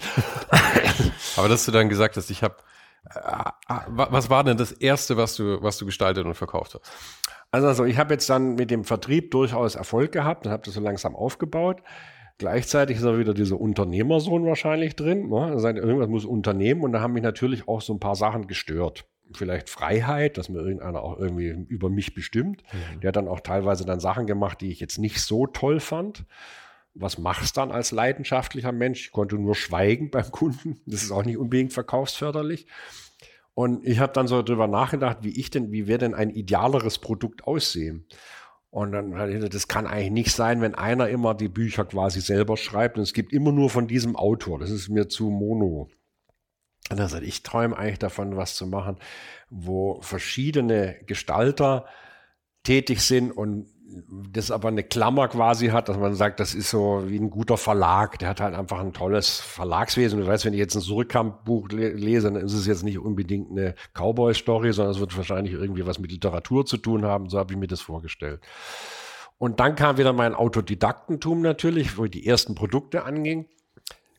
So richtig Ahnung hatte ich da auch noch nicht. Ich hatte dann so Gefühle, was ich irgendwie ästhetisch gut finde und so weiter. Aber ich habe es mir relativ einfach gemacht. Ich wollte einen echten Mehrwert. Und der Mehrwert war am einfachsten dadurch zu erkennen, dass das Produkt was besser kann, was auf dem Markt sonst üblich ist. Und das kann besser sein, wenn es leise ist in der Produktion, dass es komplett verschnittfrei läuft oder mhm. clever ist. Es kann aber auch präsenter sein, indem du sagst, das ist aber ein, toller Anwendungsnutzen. Das ist einfach einfacher als das, was auf dem Markt ist. Und dann kamen so die ersten Möbel, die ich einfach auf meiner vielen Reiserei entdeckt habe. Auch so wie so ein Trüffelschwein. Da bin ich durch die Schweiz gereist, weil ich da auch irgendwas verkaufen wollte. Dann habe ich so, was ist in so einem Blechschrank, ganz flach, nur 16 Zentimeter tief, den konntest du aufklappen und zehn Paar Schuhe reinmachen. Sagt, der sah auch noch geil aus. Sagt, das ist ja geil. Der hatte aber auch keinen Vertrieb. Der hat das so im Eigenvertrieb, hat er halt irgendwie die selber zusammengedengelt und hat so bei drei, vier Kunden. Dann habe ich den kontaktiert und dann bin ich und da ja, bist du drüber gestolpert, zufällig. Ich, immer, du stolperst mhm. ja immer, aber das ist so, wenn du dich für was interessierst, mhm. dann, dann quatschst du auch mit Leuten, die auch irgendwie genauso oft mit dem suchen. Vor allem, du kannst ja auch nichts finden, von dem du nicht weißt, dass es existiert. Ich meine, du musst drüber stolpern. Ja, aber der, die Klammer, die sich schnell ergeben hat, um wieder darauf zurückzukommen, war dann, dass ich immer Sachen gut fand, die, die was äh, einfach einen Mehrwert bringen. Wie so ein Schuhschrank, der, der sieht jetzt ganz anders aus, aber der war natürlich klasse, weil du den in der, im Notfall hinter der Tür im Flur, wo gar kein Platz ist, konntest du auf einmal einen Schuhschrank machen, der, der einfach, wenn du den aufmachst, alles präsentiert. Und es war so ein typisches Möbel, wo ich sagen, ja, da kann ich mit einsteigen, da ist irgendwas. Und als ich das mal gefunden habe, war das ja auch für mich so ein bisschen die Leitlinie. Mach Sachen, die irgendwie eine, eine besonders clevere Art haben, die sich klein zerlegen lassen, ohne Bedienungsanleitung. Wenn du 500 Mal umziehen kannst, weil du Schrauben nicht verlieren kannst, weil der gar keine Schrauben hat. Oder wenn er eine Schraube hat, dann ist die so genial, dass du die nie verlierst, weil du sie liebst und, und wertschätzt. Und war, war ein großer Anfang für mich. Und zu der Zeit habe ich dann angefangen, mir auch, das ist ja auch hinlänglich bekannt, zu, zu überlegen, wo könnte das, das jetzt hingehen? Dann kamen auch die ersten Menschen auf mich zu und sagten, du hast eine Kollektion, sehr, ich hatte ja, ja, Schreibtisch und so. Ja, ich habe es erfreulicherweise nicht mit dicker Hose gesehen. Mhm. Und er sagt, doch, das ist schon, was du da machst, das, das hat einen Wert. Das ist gut. Beispiel, dann habe ich wieder mit der Fotografie vor mich hingezweifelt, weil ich sagte, ich kann das nicht, ich komme da nicht rüber, ich komme jetzt auch nicht mehr weiter. Dann habe ich den Tom Weck, damals ein, ein, ein, amerikanischer Fotograf, der, der hat die ganzen Philip Stark Bücher gemacht, war mhm. damals der große Star, ein echter Star. Und er sagt, so wie der hat das fotografiert, das hat mir unglaublich gefallen, weil das war so emotional und technisch gleichzeitig. Und so, wow. Und dann habe ich den in Mailand mal kennengelernt und ich mag einfach in der Regel Menschen. Wir haben uns nur in die Augen geguckt, war eigentlich klar, dass da irgendwas läuft. Dass wir das zusammen, dann hat er gesagt, komm, weil mir hat das gefallen, die Sachen, die ich mache, mache ich für dich. Und da hat er auf einmal für uns fotografiert. Ja, und da denkt er, ein Wahnsinnsschritt. Jetzt schlägst du bei irgendeinem Kunden auf und hast Fotos zum Niederknien. Also erste Sahne. Und das wird auch so eine Menschlichkeit. Die haben die gar nicht überreden müssen, sondern der hat Spaß gehabt. Und das haben die, die, die Kunden auch so wahrgenommen, weil ich habe ja häufig, sehe ich das, wenn du, wenn man eben so einen Fotografen entdeckt, ja, und das, das, das, das taugt dir so, das ist mhm. einfach, das erwischt dich einfach. Aber häufig ist für andere Leute vielleicht der Name und dass er den, den, den Ruf hat irgendwie das Reizvolle, aber wenn sie den Namen dazu nicht wissen, trifft sie es gar nicht. Mhm. War das, war das so, das hat jeden getroffen? Also erstens mal war ich ja als Wanderprediger dabei, habe ich denen dann schon eingebläut, was sie da zu treffen haben. Der Star Und die haben einfach gemerkt, diese stetige Suche, diese mhm. stetige Dranbleiben an, an, und mit einem Stolz sage ich dann irgendwas, er sagt, guck mal hier, das habe ich da, oh, das super. Und hier den Punkt, den haben wir jetzt weglassen können. Der Punkt sitzt jetzt ganz hinten, ganz zart, den siehst du in der Grafik kaum noch, aber er ist da. Also bescheuert. Und die Freude, die, die sich so über sowas ausdrückt und auch deinem Gegenüber, der sagt, der hat doch eine Vollklasse Klatsche, aber ich glaube, der glaubt das. Das, also irgendwie war das, das war schon ziemlich gut. Das hat mhm. extrem viel, viel Kraft auch gegeben. Und dann hat sich das halt immer mehr aufgebaut und dann kriegst du immer mehr Blick dafür. Und dann habe ich mir ziemlich am Anfang, ich, wollte ich ja gerade erzählen, habe ich mir dann gesagt, wie machst du das jetzt eigentlich, als dann tatsächlich so beginnender Erfolg mit Halbtagssekretärin und Logistikcenter im Stall, richtig im Kuhstall. Und dann, wie geht denn das jetzt alles weiter? Geld war immer noch nicht richtig da, aber es war schon, man konnte sich schon besser bewegen. Und dann habe ich gesagt, habe ich dann angefangen, analytisch zu überlegen, was, du brauchst jetzt ein paar Leitsätze, dass du weißt, was hast du zu tun, dass du das nicht vergisst. Und dann habe ich mir 20 solche Punkte aufgeschrieben, wie ich eigentlich das weitermachen möchte. Und ich war stolz, ich war begeistert davon, weil es ja auch hilft, wenn du irgendwie das mal niedergeschrieben hast. Ich habe doch mal überlegt, ich mache das so und nicht so, dann mache ich es auch so. Habe ich gemacht. Ein paar Jahre später war mir das alles zu blöd, weil ich in den 20, die konnten mir die echt nicht merken. Und das habe ich wieder gegen 14 und 18 verstoßen. Ja, dann habe ich gesagt, runter. Dann habe ich auf 10 runtergedampft.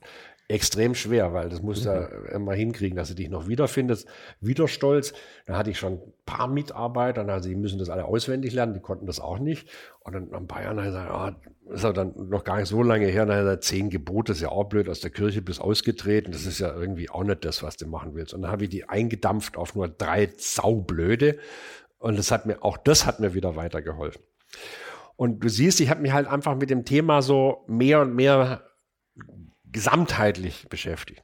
Dann hatte ich das große Glück, dass ich Erfolg hatte und von der Bank ausgeknipst wurde. Die haben mir einfach einen lächerlichen Kredit äh, zur Zahlung äh, wie gesagt, freigestellt oder äh, zur Zahlung aufgefordert, was ich nicht machen konnte. Ich konnte es nicht.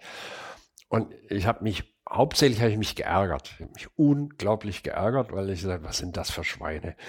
was machen die mit mir? Die haben keine Ahnung von dem, was ich tue. Und Moment, ich, wollten, die, wollten die eine Sonderzahlung oder was? Das die wollten einfach einen Kredit ähm, friststellen und ich, ich hatte einen, einen, Aber normalerweise läuft es mit einem Kredit, man verhandelt vorher, wann das zurückgezahlt Ja, und ich hatte ein dickes Geschäft gemacht für meine damaligen Verhältnisse. Also heute alles lächerlich. Und das war bereits verkaufte Ware, alles okay. Und ich konnte die nicht zwischenfinanzieren. Und ich bin hm. zur Bank und war im Schwäbischen sagt man, bin durchaus ehrenkäsig, ich rede viel und viel Unsinn und viele Geschichtchen, aber wenn es um was geht, dann für mich ist Zuverlässigkeit ist ein Thema. Und dann habe ich, ich habe den immer vorher gesagt, ich bräuchte, ich müsste das Konto mal um 800 Euro oder D-Mark überziehen oder 1000 und ich zahle es am spätesten bis zum 10. Und war sehr stolz eigentlich auf mich, weil ich mhm. sagte, bist ja ein Ehrenmann, auch kein Kaufmann, aber das, was du sagst, machst du auch. Und dann sagen die, nee, machen wir nicht. Ein Horror ein absoluter Horror, weil es war, da war es so. Aber so beim zehnten Mal, also haben sie gesagt, machen wir nicht mehr oder wie? Machen wir nicht. Obwohl du jedes Mal zurückgezahlt hast. Genau. Und, und dann haben sie gesagt, ja wahnsinnig, das ist, das ist verkaufte Ware. Ja, da könnte ja noch was passieren auf dem Weg oder sie könnten nicht rechtzeitig. Tut uns leid, aber das Risiko gehen wir nicht ein. Hm. Und da ist doch gar kein Risiko. Und ich bin stocksauer gewesen. Ich bin so entsetzt gewesen. Und ich habe es dann irgendwie im Nachhinein es grausam gelöst gekriegt und habe aber meine, meine Lektion hauptsächlich gelernt, dass ich nie wieder abhängig sein will von anderen Leuten. Das ist immer das, was mein Leben immer so ausmacht. Freiheit. Freiheit. Lieber selber durch die Scheiße schwimmen, als irgendwie auf dem Samtkissen von irgendjemand durchs Hofzeremonial getrieben zu werden. Ich möchte das machen, wie ich es will. Und das hat dazu geführt, dass ich die Firma extrem runterschrauben musste, weil ja nichts mehr da war. Und alle haben gesagt, jetzt ist er wieder fertig, der Kerle. Oder kauft er doch mal ein neues Auto. Die Kiste hat er schon 300.000 Kilometer, fällt er gleich auseinander. Sagen, ja, kann ich nicht, aber dann liest doch eins. Also, ich, ich, ich schaffe nur das an, was ich zahlen kann. Oder wo ich innerhalb kürzester Zeit die Bank wechsle, ohne irgendwelche Themen. Das kostet mich das halt Zeit. Und dann habe ich die Banken echt, die haben mich, die haben mich echt abgeknipst, die Schweine. Da war ich so stocksauer. Und hat mich aber auch wieder ein Banker gerettet. Auch das, weil ich bin mit dann zu einer anderen Bank hin mit all meinen Akten, habe das da hingetragen gesagt, ich brauche dringend 50.000 Euro. Also es ist, ist auch alles eigentlich okay. Also es ist eigentlich nicht schlimm, aber dann haben sie das entgegengenommen. Damals gab es noch Bankdirektoren zur Prüfung. dann bin ich vier Tage später wieder mit schweißnassen Händen da aufgetaucht, weil ich wusste wirklich, ich hatte alles auf, ausprobiert, wollte noch Geld herkriegen, mhm. jetzt nicht auftreiben können. Und dann hat er gesagt, ja, es tut mir leid, es macht keinen Sinn. Und da ist eine Welt in mir zusammengestürzt und sagt, scheiße, irgendwie so, boah, machst du jetzt. Sie war richtig so schlagartig so ein bleiernes Gefühl. Und er sagt, ja, Sie kommen mit 50.000 Euro, kommen Sie auch nicht klar. Das, wir haben Ihnen mal 100.000 eingeräumt. boah, was jetzt? Und die habe ich nie, nie, nie in Anspruch genommen. Mir hatte meine, meine Lektion gelernt und auch da gelernt, dass Wachsen ja schön ist, aber nicht, nicht um jeden Preis. Wenn Wachsen, dann in den Produkten, in, den, in der Schönheit der Kataloge, ja. in der künstlichen Marktverknappung, sag ich, verkauft dir gar nichts. Da musst du schon richtig, also richtig nett zu mir sein und muss auch beweisen, dass du was verstehst von Möbeln und die nicht nur verkaufst. Da war es wieder, die sind nicht nur witzig oder schräg, sondern die musst du schon ernst nehmen. Dann nehme ich dich ernst und dann sind wir Partner tolle Geschichte, aber die war wahr. Also das war ja gut. Weil du hast 50.000 beantragt. Und 100.000 haben sie mir gegeben, die ich aber nie genommen Und du hast nie irgendwas davon genommen dann? Nee. Es gab dann schon irgendwann mal. Das heißt, du wärst auch ohne diesen Bankkredit letzten Endes durchgekommen? Ne? Ich wäre durchgekommen, ja. Aber es war. Ums, es ums war sehr, sehr Also es hat, es hat Angst gemacht. Mhm. Also das war das Moment, wo das auch nicht mehr, also Angst machen ja auch so Situationen, wo du gar keine Steuerungsmöglichkeiten, mhm. weil da muss sagen, es muss jetzt das noch hingehen und hoffentlich zahlt der Kunde schneller, mhm. als er sonst immer zahlt. Und siehe da, er zahlt nach, nach fünf Tagen, obwohl er sonst noch mal Zahlungsziel 14 Tage hat. Da sagt ja, Gott sei Dank. Also du brauchst dann manchmal extrem Glück. In, welch, in welchem Jahr sind wir da jetzt so ungefähr? Ja, so Ende der 80er. Ende der also die Firma war schon noch klein. Aber das war ein bedeutender Tiefschlag. Mhm. Und es ging dann auch so weiter, aber der hat dann, der hat meinen Erbsenzähler zu der Zeit ordentlich befruchtet. War vielleicht auch ganz gut, weil der kreative Überflieger hat schon angefangen, seine Traumloopings zu drehen. Er sagt, braucht brauch kein Bodenpersonal. Mhm. Hauptsache, das Ding fliegt geil. Service machen wir später. Ja. Auch eine Glück. Also klingt blöd, aber auch wieder Glück, das so gegangen. So aber Glück ist, ist, also ja, man muss hart arbeiten, aber ich meine, eine gewisse Portion Glück oder halt zur richtigen Zeit dann eben die, die richtige, richtige Zeit auch. Es ging dann so weiter, dass dann auf einmal die Firma tatsächlich veritabler wurde und auch mal durchaus mehr Wumm hatte und dann ging es schon wieder los mit Entscheidungen ja, ich kann hier das nicht mehr einlagern oder die Produktion. Es macht keinen Sinn, irgendwie in 25 Stückzahlen, wir müssen 250 und dann fangen auf einmal unternehmerische Entscheidungen an. Warst du schnell bei solchen Entscheidungen oder eher langsam? Hast du es schnell Anfang gesehen? Schnell, weil ich einfach auch ein Optimierer bin. Mhm. Aber dann kam der Erbsenzähler und sagt, es ist toll, die Kalkulation ist viel besser, die Qualität ist wahrscheinlich viel besser. Aber was ist mit deiner Freiheit? Mhm. Du musst dich da auf Teufel komm raus drauf einlassen. Was ist mit deiner Beweglichkeit? Und wahrscheinlich hat mich immer auch die Freiheit gerettet. Und es war dann auch relativ schnell so, dass man sagt, wenn man das auf der Produktionsseite, die damals sehr klein war, verbessert, dann konzentriert man sich mehr auf einen Produktionszweig. Und dann sagt, ich, ich mache jetzt Sachen, die ich einfach gut kann. Dann ging das mit dem Regal los. Und sage ich, sensationell, wie wir in der Plattenverarbeitung sind. Das haben wir bis zum letzten optimiert. Also denke ich nur noch in der Platte. Und das wollte ich auf gar keinen Fall, sondern ich wollte, wenn du mir eine andere Idee hast von irgendwas, wo ich keine Ahnung habe, aber sag, boah, ist das spannend. Was für ein Material ist? Wie verarbeitet man sowas? Kann, gießt man das oder pressen oder zieht man dran oder wie, wie, wie, wie geht denn sowas? Ich sag, keine Ahnung, aber das fand ich toll. Und ich wollte immer auch da die Freiheit haben, mich auf alles einzulassen und auch frei zu sein in diesen Entscheidungen. Ganz, für mich ganz, ganz wichtig. Hat mich auch oft gerettet dass ich nicht irgendwie zu sehr auf diesen Mainstream einge ein und, und das zu sehr optimiert habe. Und was du dann, dann kamen einfach die ersten Schritte und dann kommt, brauchst du auch wieder Glück. Dann ging irgendwann irgendwie los, du brauchst eine Logistik, die besser ist, also einen Schritt. Dann habe ich den ersten Berater gehabt um mich rum, weil ich halt echt keine Ahnung hatte. Ich habe nur gemerkt, dass ich immer mehr zum Manager verkomme und das, was ich eigentlich machen wollte, weniger wird. Dann habe ich richtig dagegen gesteuert und gesagt, ich möchte Kreativität machen. Und es kann nicht sein, dass ich jetzt 70 Prozent, ich habe nur so geschätzt, mich beschäftige mit Personalangelegenheiten, obwohl wir zu der Zeit vielleicht 10, 12 Mitarbeiter hatten, oder mit Finanzierung oder mit, mit Produktionsoptimierung ich bin kreativer, ich bin Flieger, ich will da oben meine, meine, die Wolken umkreisen und meine Loopings drehen und nicht, nicht unten irgendwie im Akkord an irgendwelchen Flugzeugen rumschrauben. Und habe richtig dagegen gearbeitet, aber es ist immer schlechter geworden, weil die Firma ja trotzdem, die, die, die, Managementaufgaben werden größer. Und das ist ja auch total schwierig, weil geholt. damals, auch wenn du schon deine Grundsätze zwar festgelegt hattest, letzten Endes war die Firma ja auf deiner Vision aufgebaut und die konnte ja. halt niemand ersetzen. Ja, aber du folgst dann auch mal schnell, weißt du, einem Leitstern. Du, verfolg, du verirrst dich auch. Du brauchst dann irgendwie entweder haut da von außen einer mit dem nassen Waschlappen eine aufs Hirn und du sagst, das ist aber aua, was machst du? Und du wachst auf oder du, du folgst dem und sagst, irgendwann wachst du nachts auf und sagst, es läuft alles so rund. Ja, hör doch jetzt auf, es läuft rund. Ja, und es meckert doch nicht rum, dass rund läuft. Sag, ja, aber wie läuft denn das weiter, wenn das so rund läuft? Was ist geil, dass rund läuft. Ja, aber auch irgendwie langweilig. Wo fahren wir denn da hin? Also immer dieses Hin und Her. Und dann brauchst du eigentlich irgendwie von außen so einen Input und war der wirtschaftliche Input war nicht da. Dann hatte ich Wirtschaftsberater und einen Steuerberater und der eine hat gesagt, also es läuft ja fantastisch, also super Bude und also wir müssen die Prozesse verschlanken und dann muss, dann muss das und dann bauen eine Logistik, also wenn man so für ein bis zwei Millionen. Und der nächste sagt, also verschulde dich ja nicht. Ist prima, dass du keine Schulden hast. Also, wie, wie passt denn das jetzt zusammen? Der eine sagt, ich soll ein Riesending hinstellen, der andere ja. sagt, verschulde dich nicht. Aber warst du da leidenschaftlich, so Berater dazu zu nehmen? Weil ich denke, ich meine, die kosten ja auch eine Menge Kohle irgendwie. Und du bist ja schon jemand, der gerne die Sachen irgendwie selber macht. Das heißt, ich kann mir vorstellen, dass der schon ein gewisser Widerstand war, sich ja, jemandem viel einfach, Geld für seine Meinung zu geben. Ich jetzt. war aber einfach in einer Phase, wo ich überfordert war. Mhm. Wo ich, ich habe gespürt, dass es jetzt heikel ist und wir gehen mal zu einer Bergtour wieder metaphorisch zurück, wo es sehr, sehr heikel ist. Und da vielleicht ist ein Bergführer jemand, der dir jetzt da raushelfen kann. Und vielleicht kann der mir sagen, wie solche Schritte richtig funktionieren oder welcher Griff oder welche Taktik oder was mache ich eigentlich.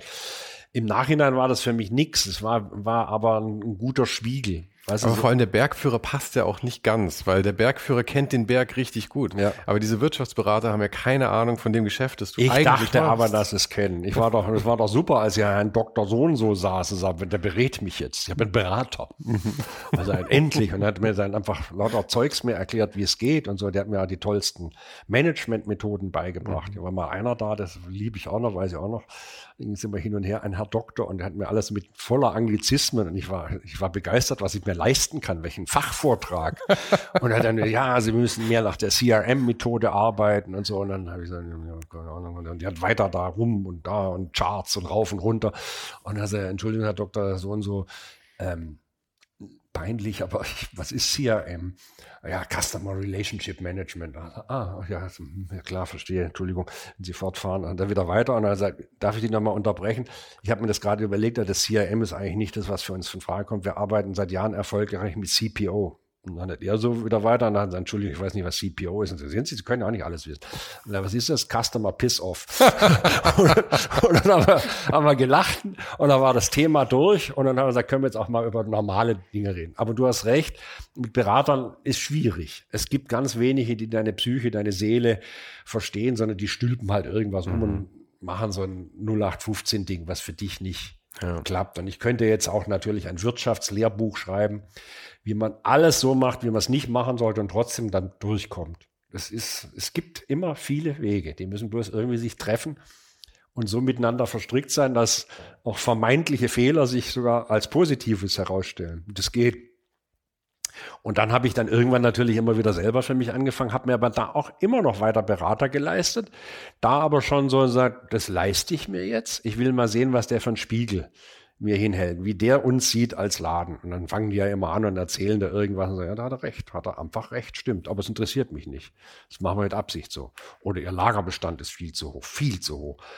Da hat, er, da hat er total recht. Aber der schnelle Wurm fängt den Fisch. Ich kann innerhalb von einer Woche liefern. Und dann habe ich meinen Kunden gefragt, schätzt du das an? Nö, das war selbst, du lieferst ja immer so schnell. Mhm. Also dann muss man das vielleicht auch mal als Wert dem Kunden mhm. beibringen. Das sagt, guck mal, wenn du mit uns das hast, du einfach eine geile Abwicklung. Es ist nicht nur ein schönes, verrücktes Möbel, was man ganz schwer verkaufen kann, aber wenn du es jemand verkaufst, hast du einen Freund gewonnen, der dich anstrahlt. Und solche Geschichten haben wir natürlich auch immer unglaublich nach vorne getrieben und mir Freude bereitet. Und du brauchst doch Freude und Stolz und dann tun, dass es doch wichtig ist. Und da, da gab es immer wieder wirklich auch berührende Momente. Dann war auf, auf einer Möbelmesse, weiß ich auch noch, war ein distinguierter Herr, der gar nicht so, unsere Kunden sind natürlich eher so Designarchitektenmäßig im gediegenen Schwarz und ein bisschen lässig von der Klamotte und der war eher so wie so ein von mir nicht geschätzter Oberstudienrat, aber ein sympathischer Kerl und ich kannte den. Und da, was ist das, ein Wirtschaftsprüfer, da macht er was Böses mit dir, kommt der. Der war so drei Jahre lang und ist immer um die Ware rumgeschlichen. Und dann habe ich gesagt, da kann ich Ihnen behilflich sein, weil da gerade keine anderen Kunden da waren. Sag, ja, ich finde den Tisch so toll, aber Sie haben jetzt die, die Verbindung da überarbeitet. Dann sage ich, ja, wie, wieso? Ja, stimmt, die ist anders, weil die haben jetzt das einfach eingekippt, konnten drei Teile wegladen. Ja, super. Ich finde den Tisch so toll. Ja, da, ja, ja, ich bin Privatmann, aber ich liebe Design. Aber es ist mir einfach zu teuer oder so ich das, sagt, ja, wissen Sie, wir machen da halt nur 50 Stück von und das ist einfach eine Kalkulation, ich weiß das selber. Und, ja. und dann kam er ein paar Jahre später wieder, ich wollte Ihnen nur sagen, ich habe den Tisch gekauft. Und ich bin sehr glücklich. So, wow, ist, was ein Geschenk, was für ein Geschenk. Und dann habe ich für mich natürlich auch gesagt, so willst du auch arbeiten einfach Menschen irgendwann zu sagen, überzeugen, dass, wenn sie sich mal entschieden haben, eine ganz bewusste Entscheidung gemacht haben, sagen, sauteuer, aber auch saugut. Ja. Das war herrlich. Das ist ja auch das, ich meine, du, du bezeichnest dich selber ja manchmal gern so halb im Scherz als Konsumgegner und ich meine, dann ja. ist es ja, Also ich, ich sehe es genauso. Ich, ich mag gern schöne Sachen, also da, da lüge ich auch nicht. Und ja. ich gebe auch eine Menge Geld für absoluten Schwachsinn aus. Aber die Sachen, die ich am allerliebsten mag, sind die, wo ich um die ich drei Jahre rumschleiche, ja. ein bisschen Geld spare und irgendwann finde ich auf einmal, kommt die Chance und dann kaufe ja. ich es mir. Dieses schöne Wort, sich was leisten können, das kannst du mal, wenn du zu viel Kohle machen kannst, das ist langweilig, aber sich was leisten können, wenn du es bewusst machen willst. Und wenn du sowas drei Jahre rumschleichst, dann kannst du sicher sein, dass du das zehnmal verworfen hast und elfmal wieder befürwortet. Und beim zwölften Mal dich entschieden, das sind die richtig guten Teile, weil da hast, die wirst du nie loslassen. Da wirst du immer, da habe ich so gelitten. Meinen ersten Stuhl, Designerstuhl, habe ich mir geleistet. Den hast du geleistet, das war was Besonderes. Da bin ich einfach nur so wegkonsumiert. Ja. Für mich was ganz, ganz Wichtiges, was unsere Welt auch schön macht. Weil dann, dann hast du Werte. Wenn du es nur so durchkonsumierst, ist es einfach kurz, das, die Verfallszeit ist brutal kurz, bis die Freude ist gleich wieder weg. Aber wie, wie ist das bei, ich meine, du bist ja aus der Firma eigentlich draußen, aber ich meine, wie, wie war das all die Jahre so? Ich stelle mir die Kundschaft so vor, dass sie zu einem Teil eben aus diesen Leuten besteht, die das Zeug einfach lieben und wertschätzen und wenn sie sich das Regal gekauft haben, werden sie das haben, bis sie tot davor liegen irgendwann. Und dann aber auf der anderen Seite sind diese Möbel ja auch wie eben andere Möbelklassiker eben Klassiker geworden, die halt die Leute sich auch einfach aus Prestige dann kaufen, da hinstellen und die ihnen aber eigentlich ansonsten nicht viel bedeuten. Das ist schon der Z-Stream, den du dann erzeugst. Wenn du über Jahre lang dein Marketing immer wieder fein feilst, dann ist es am Schluss fast mehr Marketing als Inhalt. Hm. Das ist halt so. Und dann wirst du zum Standard äh, stört mich auf der einen Seite. Auf der anderen Seite ist natürlich das, wenn du es richtig siehst, ist das der Motor für neuen Unsinn. Mhm. Da kannst weitermachen und das andere weiter pflegen. Aber die, das ist schon so, das ist, das geht dann schon auch weg. Das ist einfach, man hat das. Man, man hat den Eiermann-Tisch gestellt und dazu ja. das Regal und das ist so, ja. sag mal, da kannst du nichts falsch machen. Ein bisschen langweilig, aber natürlich auch wirtschaftliche gute Komponente, weil du eine Verlässlichkeit reinkriegst. Und dafür habe ich auch immer gearbeitet. Ich stelle es mir manchmal ein bisschen so vor, wie wenn du, wenn du eine 40-jährige Musikkarriere hast und irgendwann kotzt es dich schon ein bisschen an, dass ja. du noch die alten Hits spielen musst. Ja, würde ich so sehen. Wobei auch da jetzt mal ober, ober, ober ehrenkäsig, äh, wenn mir ein Möbel auf den Zeiger gegangen ist, habe ich auch oftmals Möbel aus der Kollektion entfernt, die wirtschaftlich einigermaßen liefen. Also ich das einfach, ich mag es nicht. Ich mag's nicht. Wenn ich was anderes mir angucke und sage, leider immer noch gut. Das macht diese Aufgabe für das gemacht auf eine sehr gute, souveräne Weise. Dann ist es eine bewusste Entscheidung, das auch weiterzumachen mit Kraft und Freude.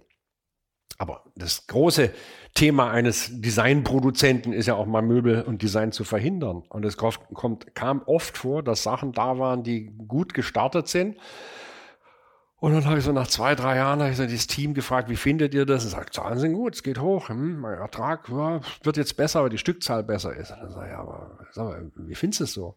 Sag, ja, wieso? Das ist nicht schlecht. Also, aha. Das Schlimmste, was sie sagen können. Wie findest du das? Ja, schon ganz okay. Also, geil, ja. Äh, jetzt sagt, und du? Ja, was willst du jetzt eigentlich, Alter? Und sag, ich will euch sagen, dass ich irgendwie meine Liebe da nicht drin sehe. Das ist ein geiles Teil, aber wir fangen auch an, uns zu verirren. Wir machen irgendwie nur noch Zeug. Lieber irgendwas ganz Kantiges, was wir kaum verkaufen und wir bleiben fast an der Unverkäuflichkeit, aber jeder strahlt dich an, das ist ein geiles Teil. Mir ist gelungen, eins zu verkaufen. Das ist auch zehnmal besser, als wenn der irgendwie 20 Mal MeToo verkauft. Also insofern ist es auch für eine Kollektion extrem schwierig, dieses Nein sagen zu können, auch manchmal gegen wirtschaftlichen, wirtschaftliche Vernunft. Also ein Teil, was geht, kann trotzdem die Kollektion schwerst beschädigen. Und also der war auch mal gut. Das kannst, du kannst immer Fehler machen. Aber wenn in Serie Zeugs rausbringt, was belanglos ist, fängst du auf einmal an, in einen Teich zu kommen, wo es andere besser können. Da ist irgendein Fisch schneller oder größer. Aber auch wenn du immer gerne die Freiheit wolltest, was ich sehr, sehr gut nachvollziehen kann, mir geht's genauso. Aber trotzdem hast du ja doch eine ganze Menge Sachen ans Bein gebunden. Also ich meine, dieses Haus, in dem wir hier sitzen, ist, ich weiß nicht, wie viel Quadratmeter es ist, aber ja, es ist riesig, riesig. riesig. Es muss unermesslich teuer das gewesen sein. Unternehmer. In Aschau. Ja. Dann da drüben noch das Gästehaus, das ja auch noch, ich glaube, das hast du sogar gekauft, ohne einen Plan dafür zu haben. Ja, das ist das Geilste. auch da wieder, es hätte auch voll in die Hose ja. gehen können. Ein paar Nächte lang keine Matratze gebracht, weil ich bin senkrecht im Bett gestanden, weil da, mir kam so die Idee meiner Eltern. Also das bist weit gekommen, bist reif, alt und weise geworden, einigermaßen wohlhabend und jetzt machst so eine Scheiße und gehst an so einem Dreck zugrunde. Ich, ich kotzt mich an. Ich gehe wegen so einer Scheiße, gehe ich jetzt Konkurs, weil das war irgendwie, das heißt, Was machst du denn jetzt? Ja, zu, kein Problem, weil das Geschäft stabil gut lief. Aber das weiß der vorher nicht. Ja. Also wenn es alles gut geht, ist ja immer alles gut. Da ist immer Licht an und schön geheizt. Wenn du das mal nicht mehr hast und die Birnen fangen an zu flackern, dann wird's halt gefährlich. Also brauchst, ach, das ist diese unternehmerische Fortune, die eigentlich da ist. Und wenn ich noch jetzt mal sagen würde, warum ich jetzt irgendwie vielleicht doch Erfolg hatte, hat mir versucht, immer rauszukriegen, war schon dieses ewige Nachdenken. Und ich habe ja gar nicht gesagt, was meine Waschmittel drei sind, die von diesen ganzen Thesen übrig sind. Diese drei sind total einfach und die haben mir echt geholfen. Was mich echt immer bewegt Aber hat. Aber dann sag's dir doch auch noch. Ja, ich sag's jetzt. Also was mich echt bewegt hat, war immer Konsequenz.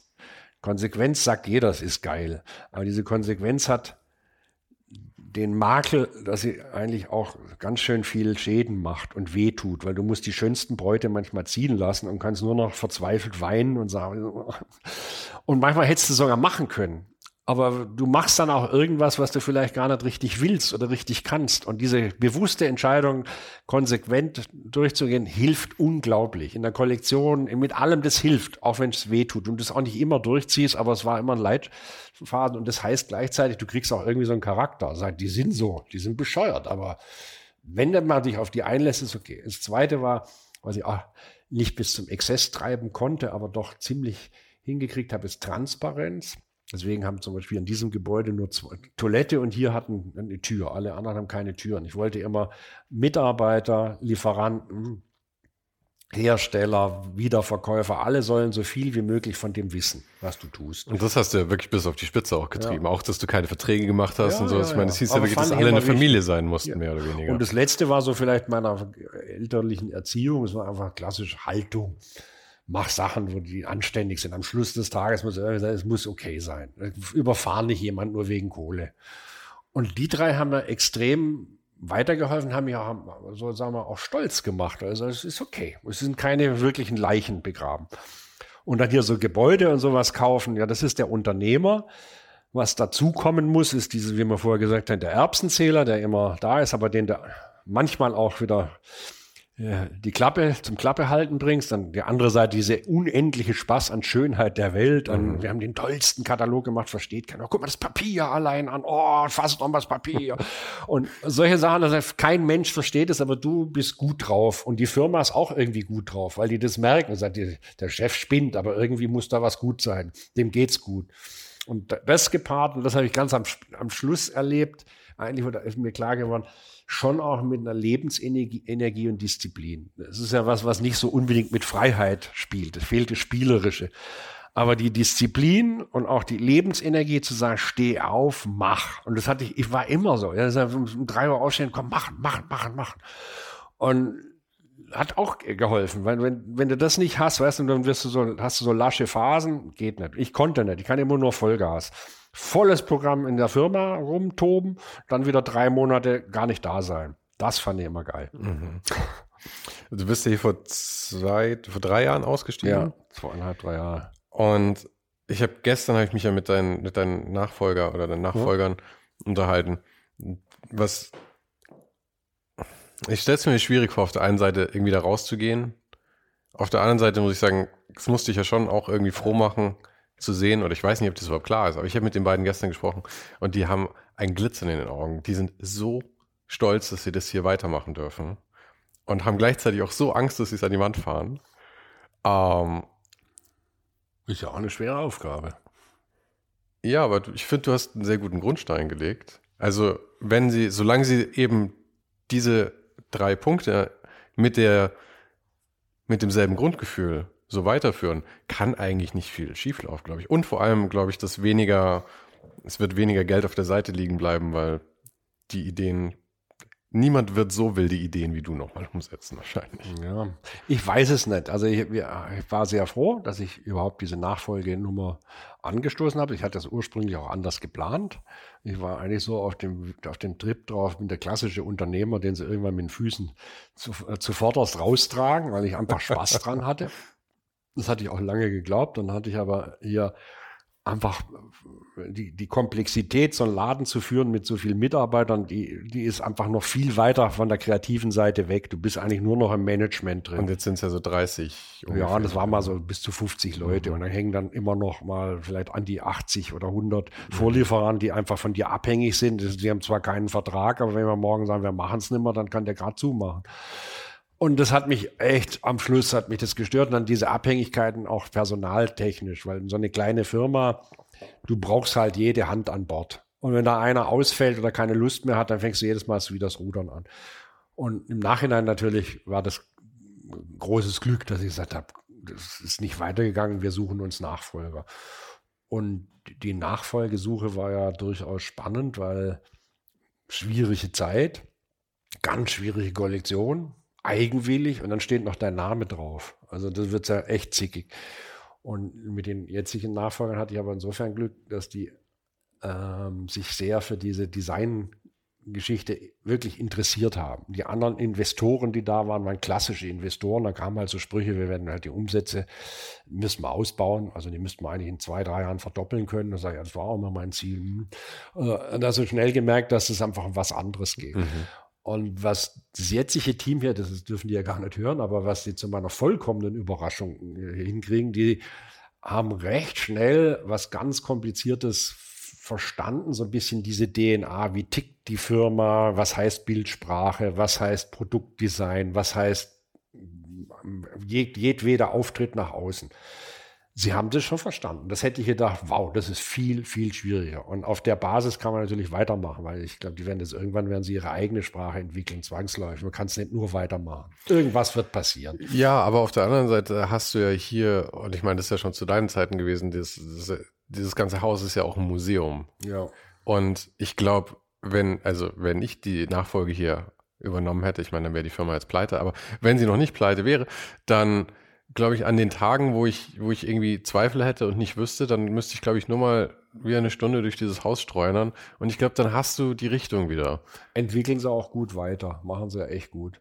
Was ich jetzt gucken muss, was, was eigenwillig ist, finde ich einfach, dass wir irgendwie unseren Häutungsprozess hingelegt haben, weil wir haben ja auch immer von, von Mitarbeitern waren wir uns immer sehr, sehr, sehr langfristig. Und die haben jetzt einfach mal einen, einen, Wechsel durchgeführt, also um frisch zu starten. Das weiß ich nicht. Muss mal gucken, wie das weitergeht. Ich denke, das, ist, das wäre nicht meine Philosophie. Aber ich bewundere sie, wie gesagt, sehr, dass sie jetzt so so schnell eigentlich ein, ein, ernsthaftes Gefühl für, für Gestaltung oder zumindest ich habe da länger gebraucht, bis ich sagen kann, ich weiß nicht warum, aber es ist es nicht. Ich konnte ich konnte es einfach nicht sagen, warum es nicht ist. Jetzt als alter Fahrensmann kann ich relativ schnell dir sagen, woran es liegen könnte, weil ich einfach so viel Erfahrung habe. Oder ob das jetzt so toll ist, weiß ich auch nicht. Hatte ich auch noch eine tolle Geschichte, mal möchte ich auch noch erzählen zwischendrin. Ich mag meine tausend Geschichten. Waren wir in der Jury Designpreis Schweiz, war sehr stolz, viele Jahre her, viele, viele Jahre. Und da war der Juryvorsitzende ein sehr prominenter Designer, aber auch ein ziemlich, ein ziemlicher Machtmensch. Ich war stolz wie Bolle, weil spannend und, und lernen und Leute. Du verrätst mir später noch, wer es war, ja. Ja, okay. Aber ziemlich anstrengend. Also auf jeden Fall äh, toll, tolle Leute, tolle Jury, viel zu lernen. Ich echt stolz. Und da war ein älterer, etwas hinfälliger Herr. Und der ist irgendwie nicht mit dem Tempo nicht mitgekommen, wie die Jury da durchgerauscht ist. Und ich bin wie so ein Hütehund immer hin und her, weil wahrscheinlich wieder meine Erziehung sagt, das ist absolut unhöflich. Hm. Also ich habe gesagt, kann ich den Stuhl bringen oder irgendwie. Und ich bin immer hin und her und hin und her und bin dann richtig sauer geworden, weil ich ja natürlich, für mich war das so wichtig, an dieser Diskussion der Jury teilzunehmen. Und ich sage, ich muss mir jetzt um diesen alten Kerl da kümmern. Bloß weil ich eine scheiß Erziehung habe. Und ich war echt, ich war richtig traurig und eigentlich verzweifelt, weil ich sage, boah, jetzt bist du schon mal bei so einem tollen Preis und jetzt kriegst gar nichts mit.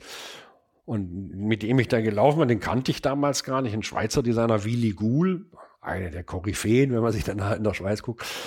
Unglaublich charmant, unglaublich witzig in seiner, in seinem ganzen Duktus. Ich habe hab so schmunzeln müssen. Und dann habe ich gesagt, der Gul, ich weiß ja, mit dem Design kann ich nichts anfangen, aber ich weiß nicht warum, mich stört da was. Ja, das kann ich dir schon erklären. Und das und das geht nicht zusammen. Und er hat einfach auch so ein alter Mensch, der hat einfach ganz vieles analysieren können und zumindest sagt, es kann da dran liegen. Und es, bei den meisten hat sich erschlossen, ja, Stimmt.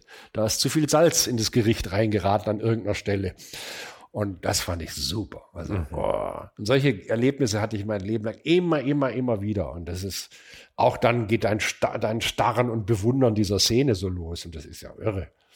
Ja, ich meine, vielleicht ist es was, was man mehr schätzt oder vielleicht auch, weil man sich mehr auf sich selber einbildet, umso älter man wird, aber Erfahrung kann man halt nicht ersetzen am Ende.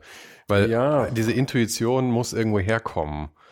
Weiß ich nicht. Also Erfahrung kann auch, kann dir auch im Weg sein. Also du musst halt dieses Spielkind in dir drin haben. Wenn das spielen will weiter, dann kannst du auch also mit 90 den größten Blödsinn machen und wirst was zwischendrin was zulassen, was dir keiner zutraut, weil du einfach weil du dich verspielst. Aber auch da wieder, das ist halt diese Nivellierung. Irgendwo muss er sagen, kann nicht nur Blödsinn sein. Aber das macht schon Spaß, wenn der älter ist, dass er einfach mehr Ahnung hat. Also wenn ich jetzt auch so mit Juries bin, dann gucken die immer ganz komisch und so und sage ich, weiß auch nicht warum, aber hey, mach das jetzt halt schon ein paar Jahre lang. und dann irgendwie aber auch gleichzeitig das, diese Freude am Unsinn und die Freude am, am, am, am Experiment und was zulassen und mal einen anderen Weg eingehen, ist natürlich fantastisch. Da bleibst du auch jung. Und Design beurteilen ist ja auch nichts anderes als Fahrradfahren. Am Anfang ja. kippst du um nach links und rechts ja. und 20 Jahre später fährst du irgendwelche Trails runter und du denkst überhaupt nicht drüber nach. Aber es geht halt nicht am ersten Tag. Ja. Egal wie viel Talent man mitbringt, egal wie nein, sehr man es will. Das ist eine, eine, wie alles im Leben eine unendliche Reise, wo uns hoffentlich auch nie die Neugier verlässt, wo du auch immer dieses Staunen wieder zwischendrin hast. Also das ist aber heute noch so. Wenn ich irgendwas sehe, dann ich will gar nichts sehen. Ich habe gar keine Lust drauf. Und dann kriege ich irgendein Buch in die Hand und sage, boah, geil gemacht. Boah, boah, schau mal hier, da ist ja fast gar keine Typo mehr da. Das ist ja irre. Also ich habe eine große Freude. Wobei jetzt im klassischen Möbeldesign möchte ich ein bisschen jammer, jammer, jammer ist zu viel Globalisierung, zu viel Weltmärkte, zu wenig Entrepreneurship. Es braucht Bollerköpfe, so, die ihr eigenes Ding machen, auch gegen große Widerstände und die in der Nische bleiben und sagen, Nische ist auch geil. Ich muss nicht. Und jetzt ist wahnsinnig viel MeToo und sind solche Abwehrschlachten auf Marketing und Produktionshölle. Finde ich schade. Und das ist so, wir haben das aber in Phasen im Design, finde ich, ist so seit 15 Jahren ist die Luft ein bisschen dünner geworden. Das ist sehr, sehr wenig, wo ich jetzt hingehe, sage, absolut unverkäuflich. Aber wie geil ist das denn? Wie geil ist es das schön?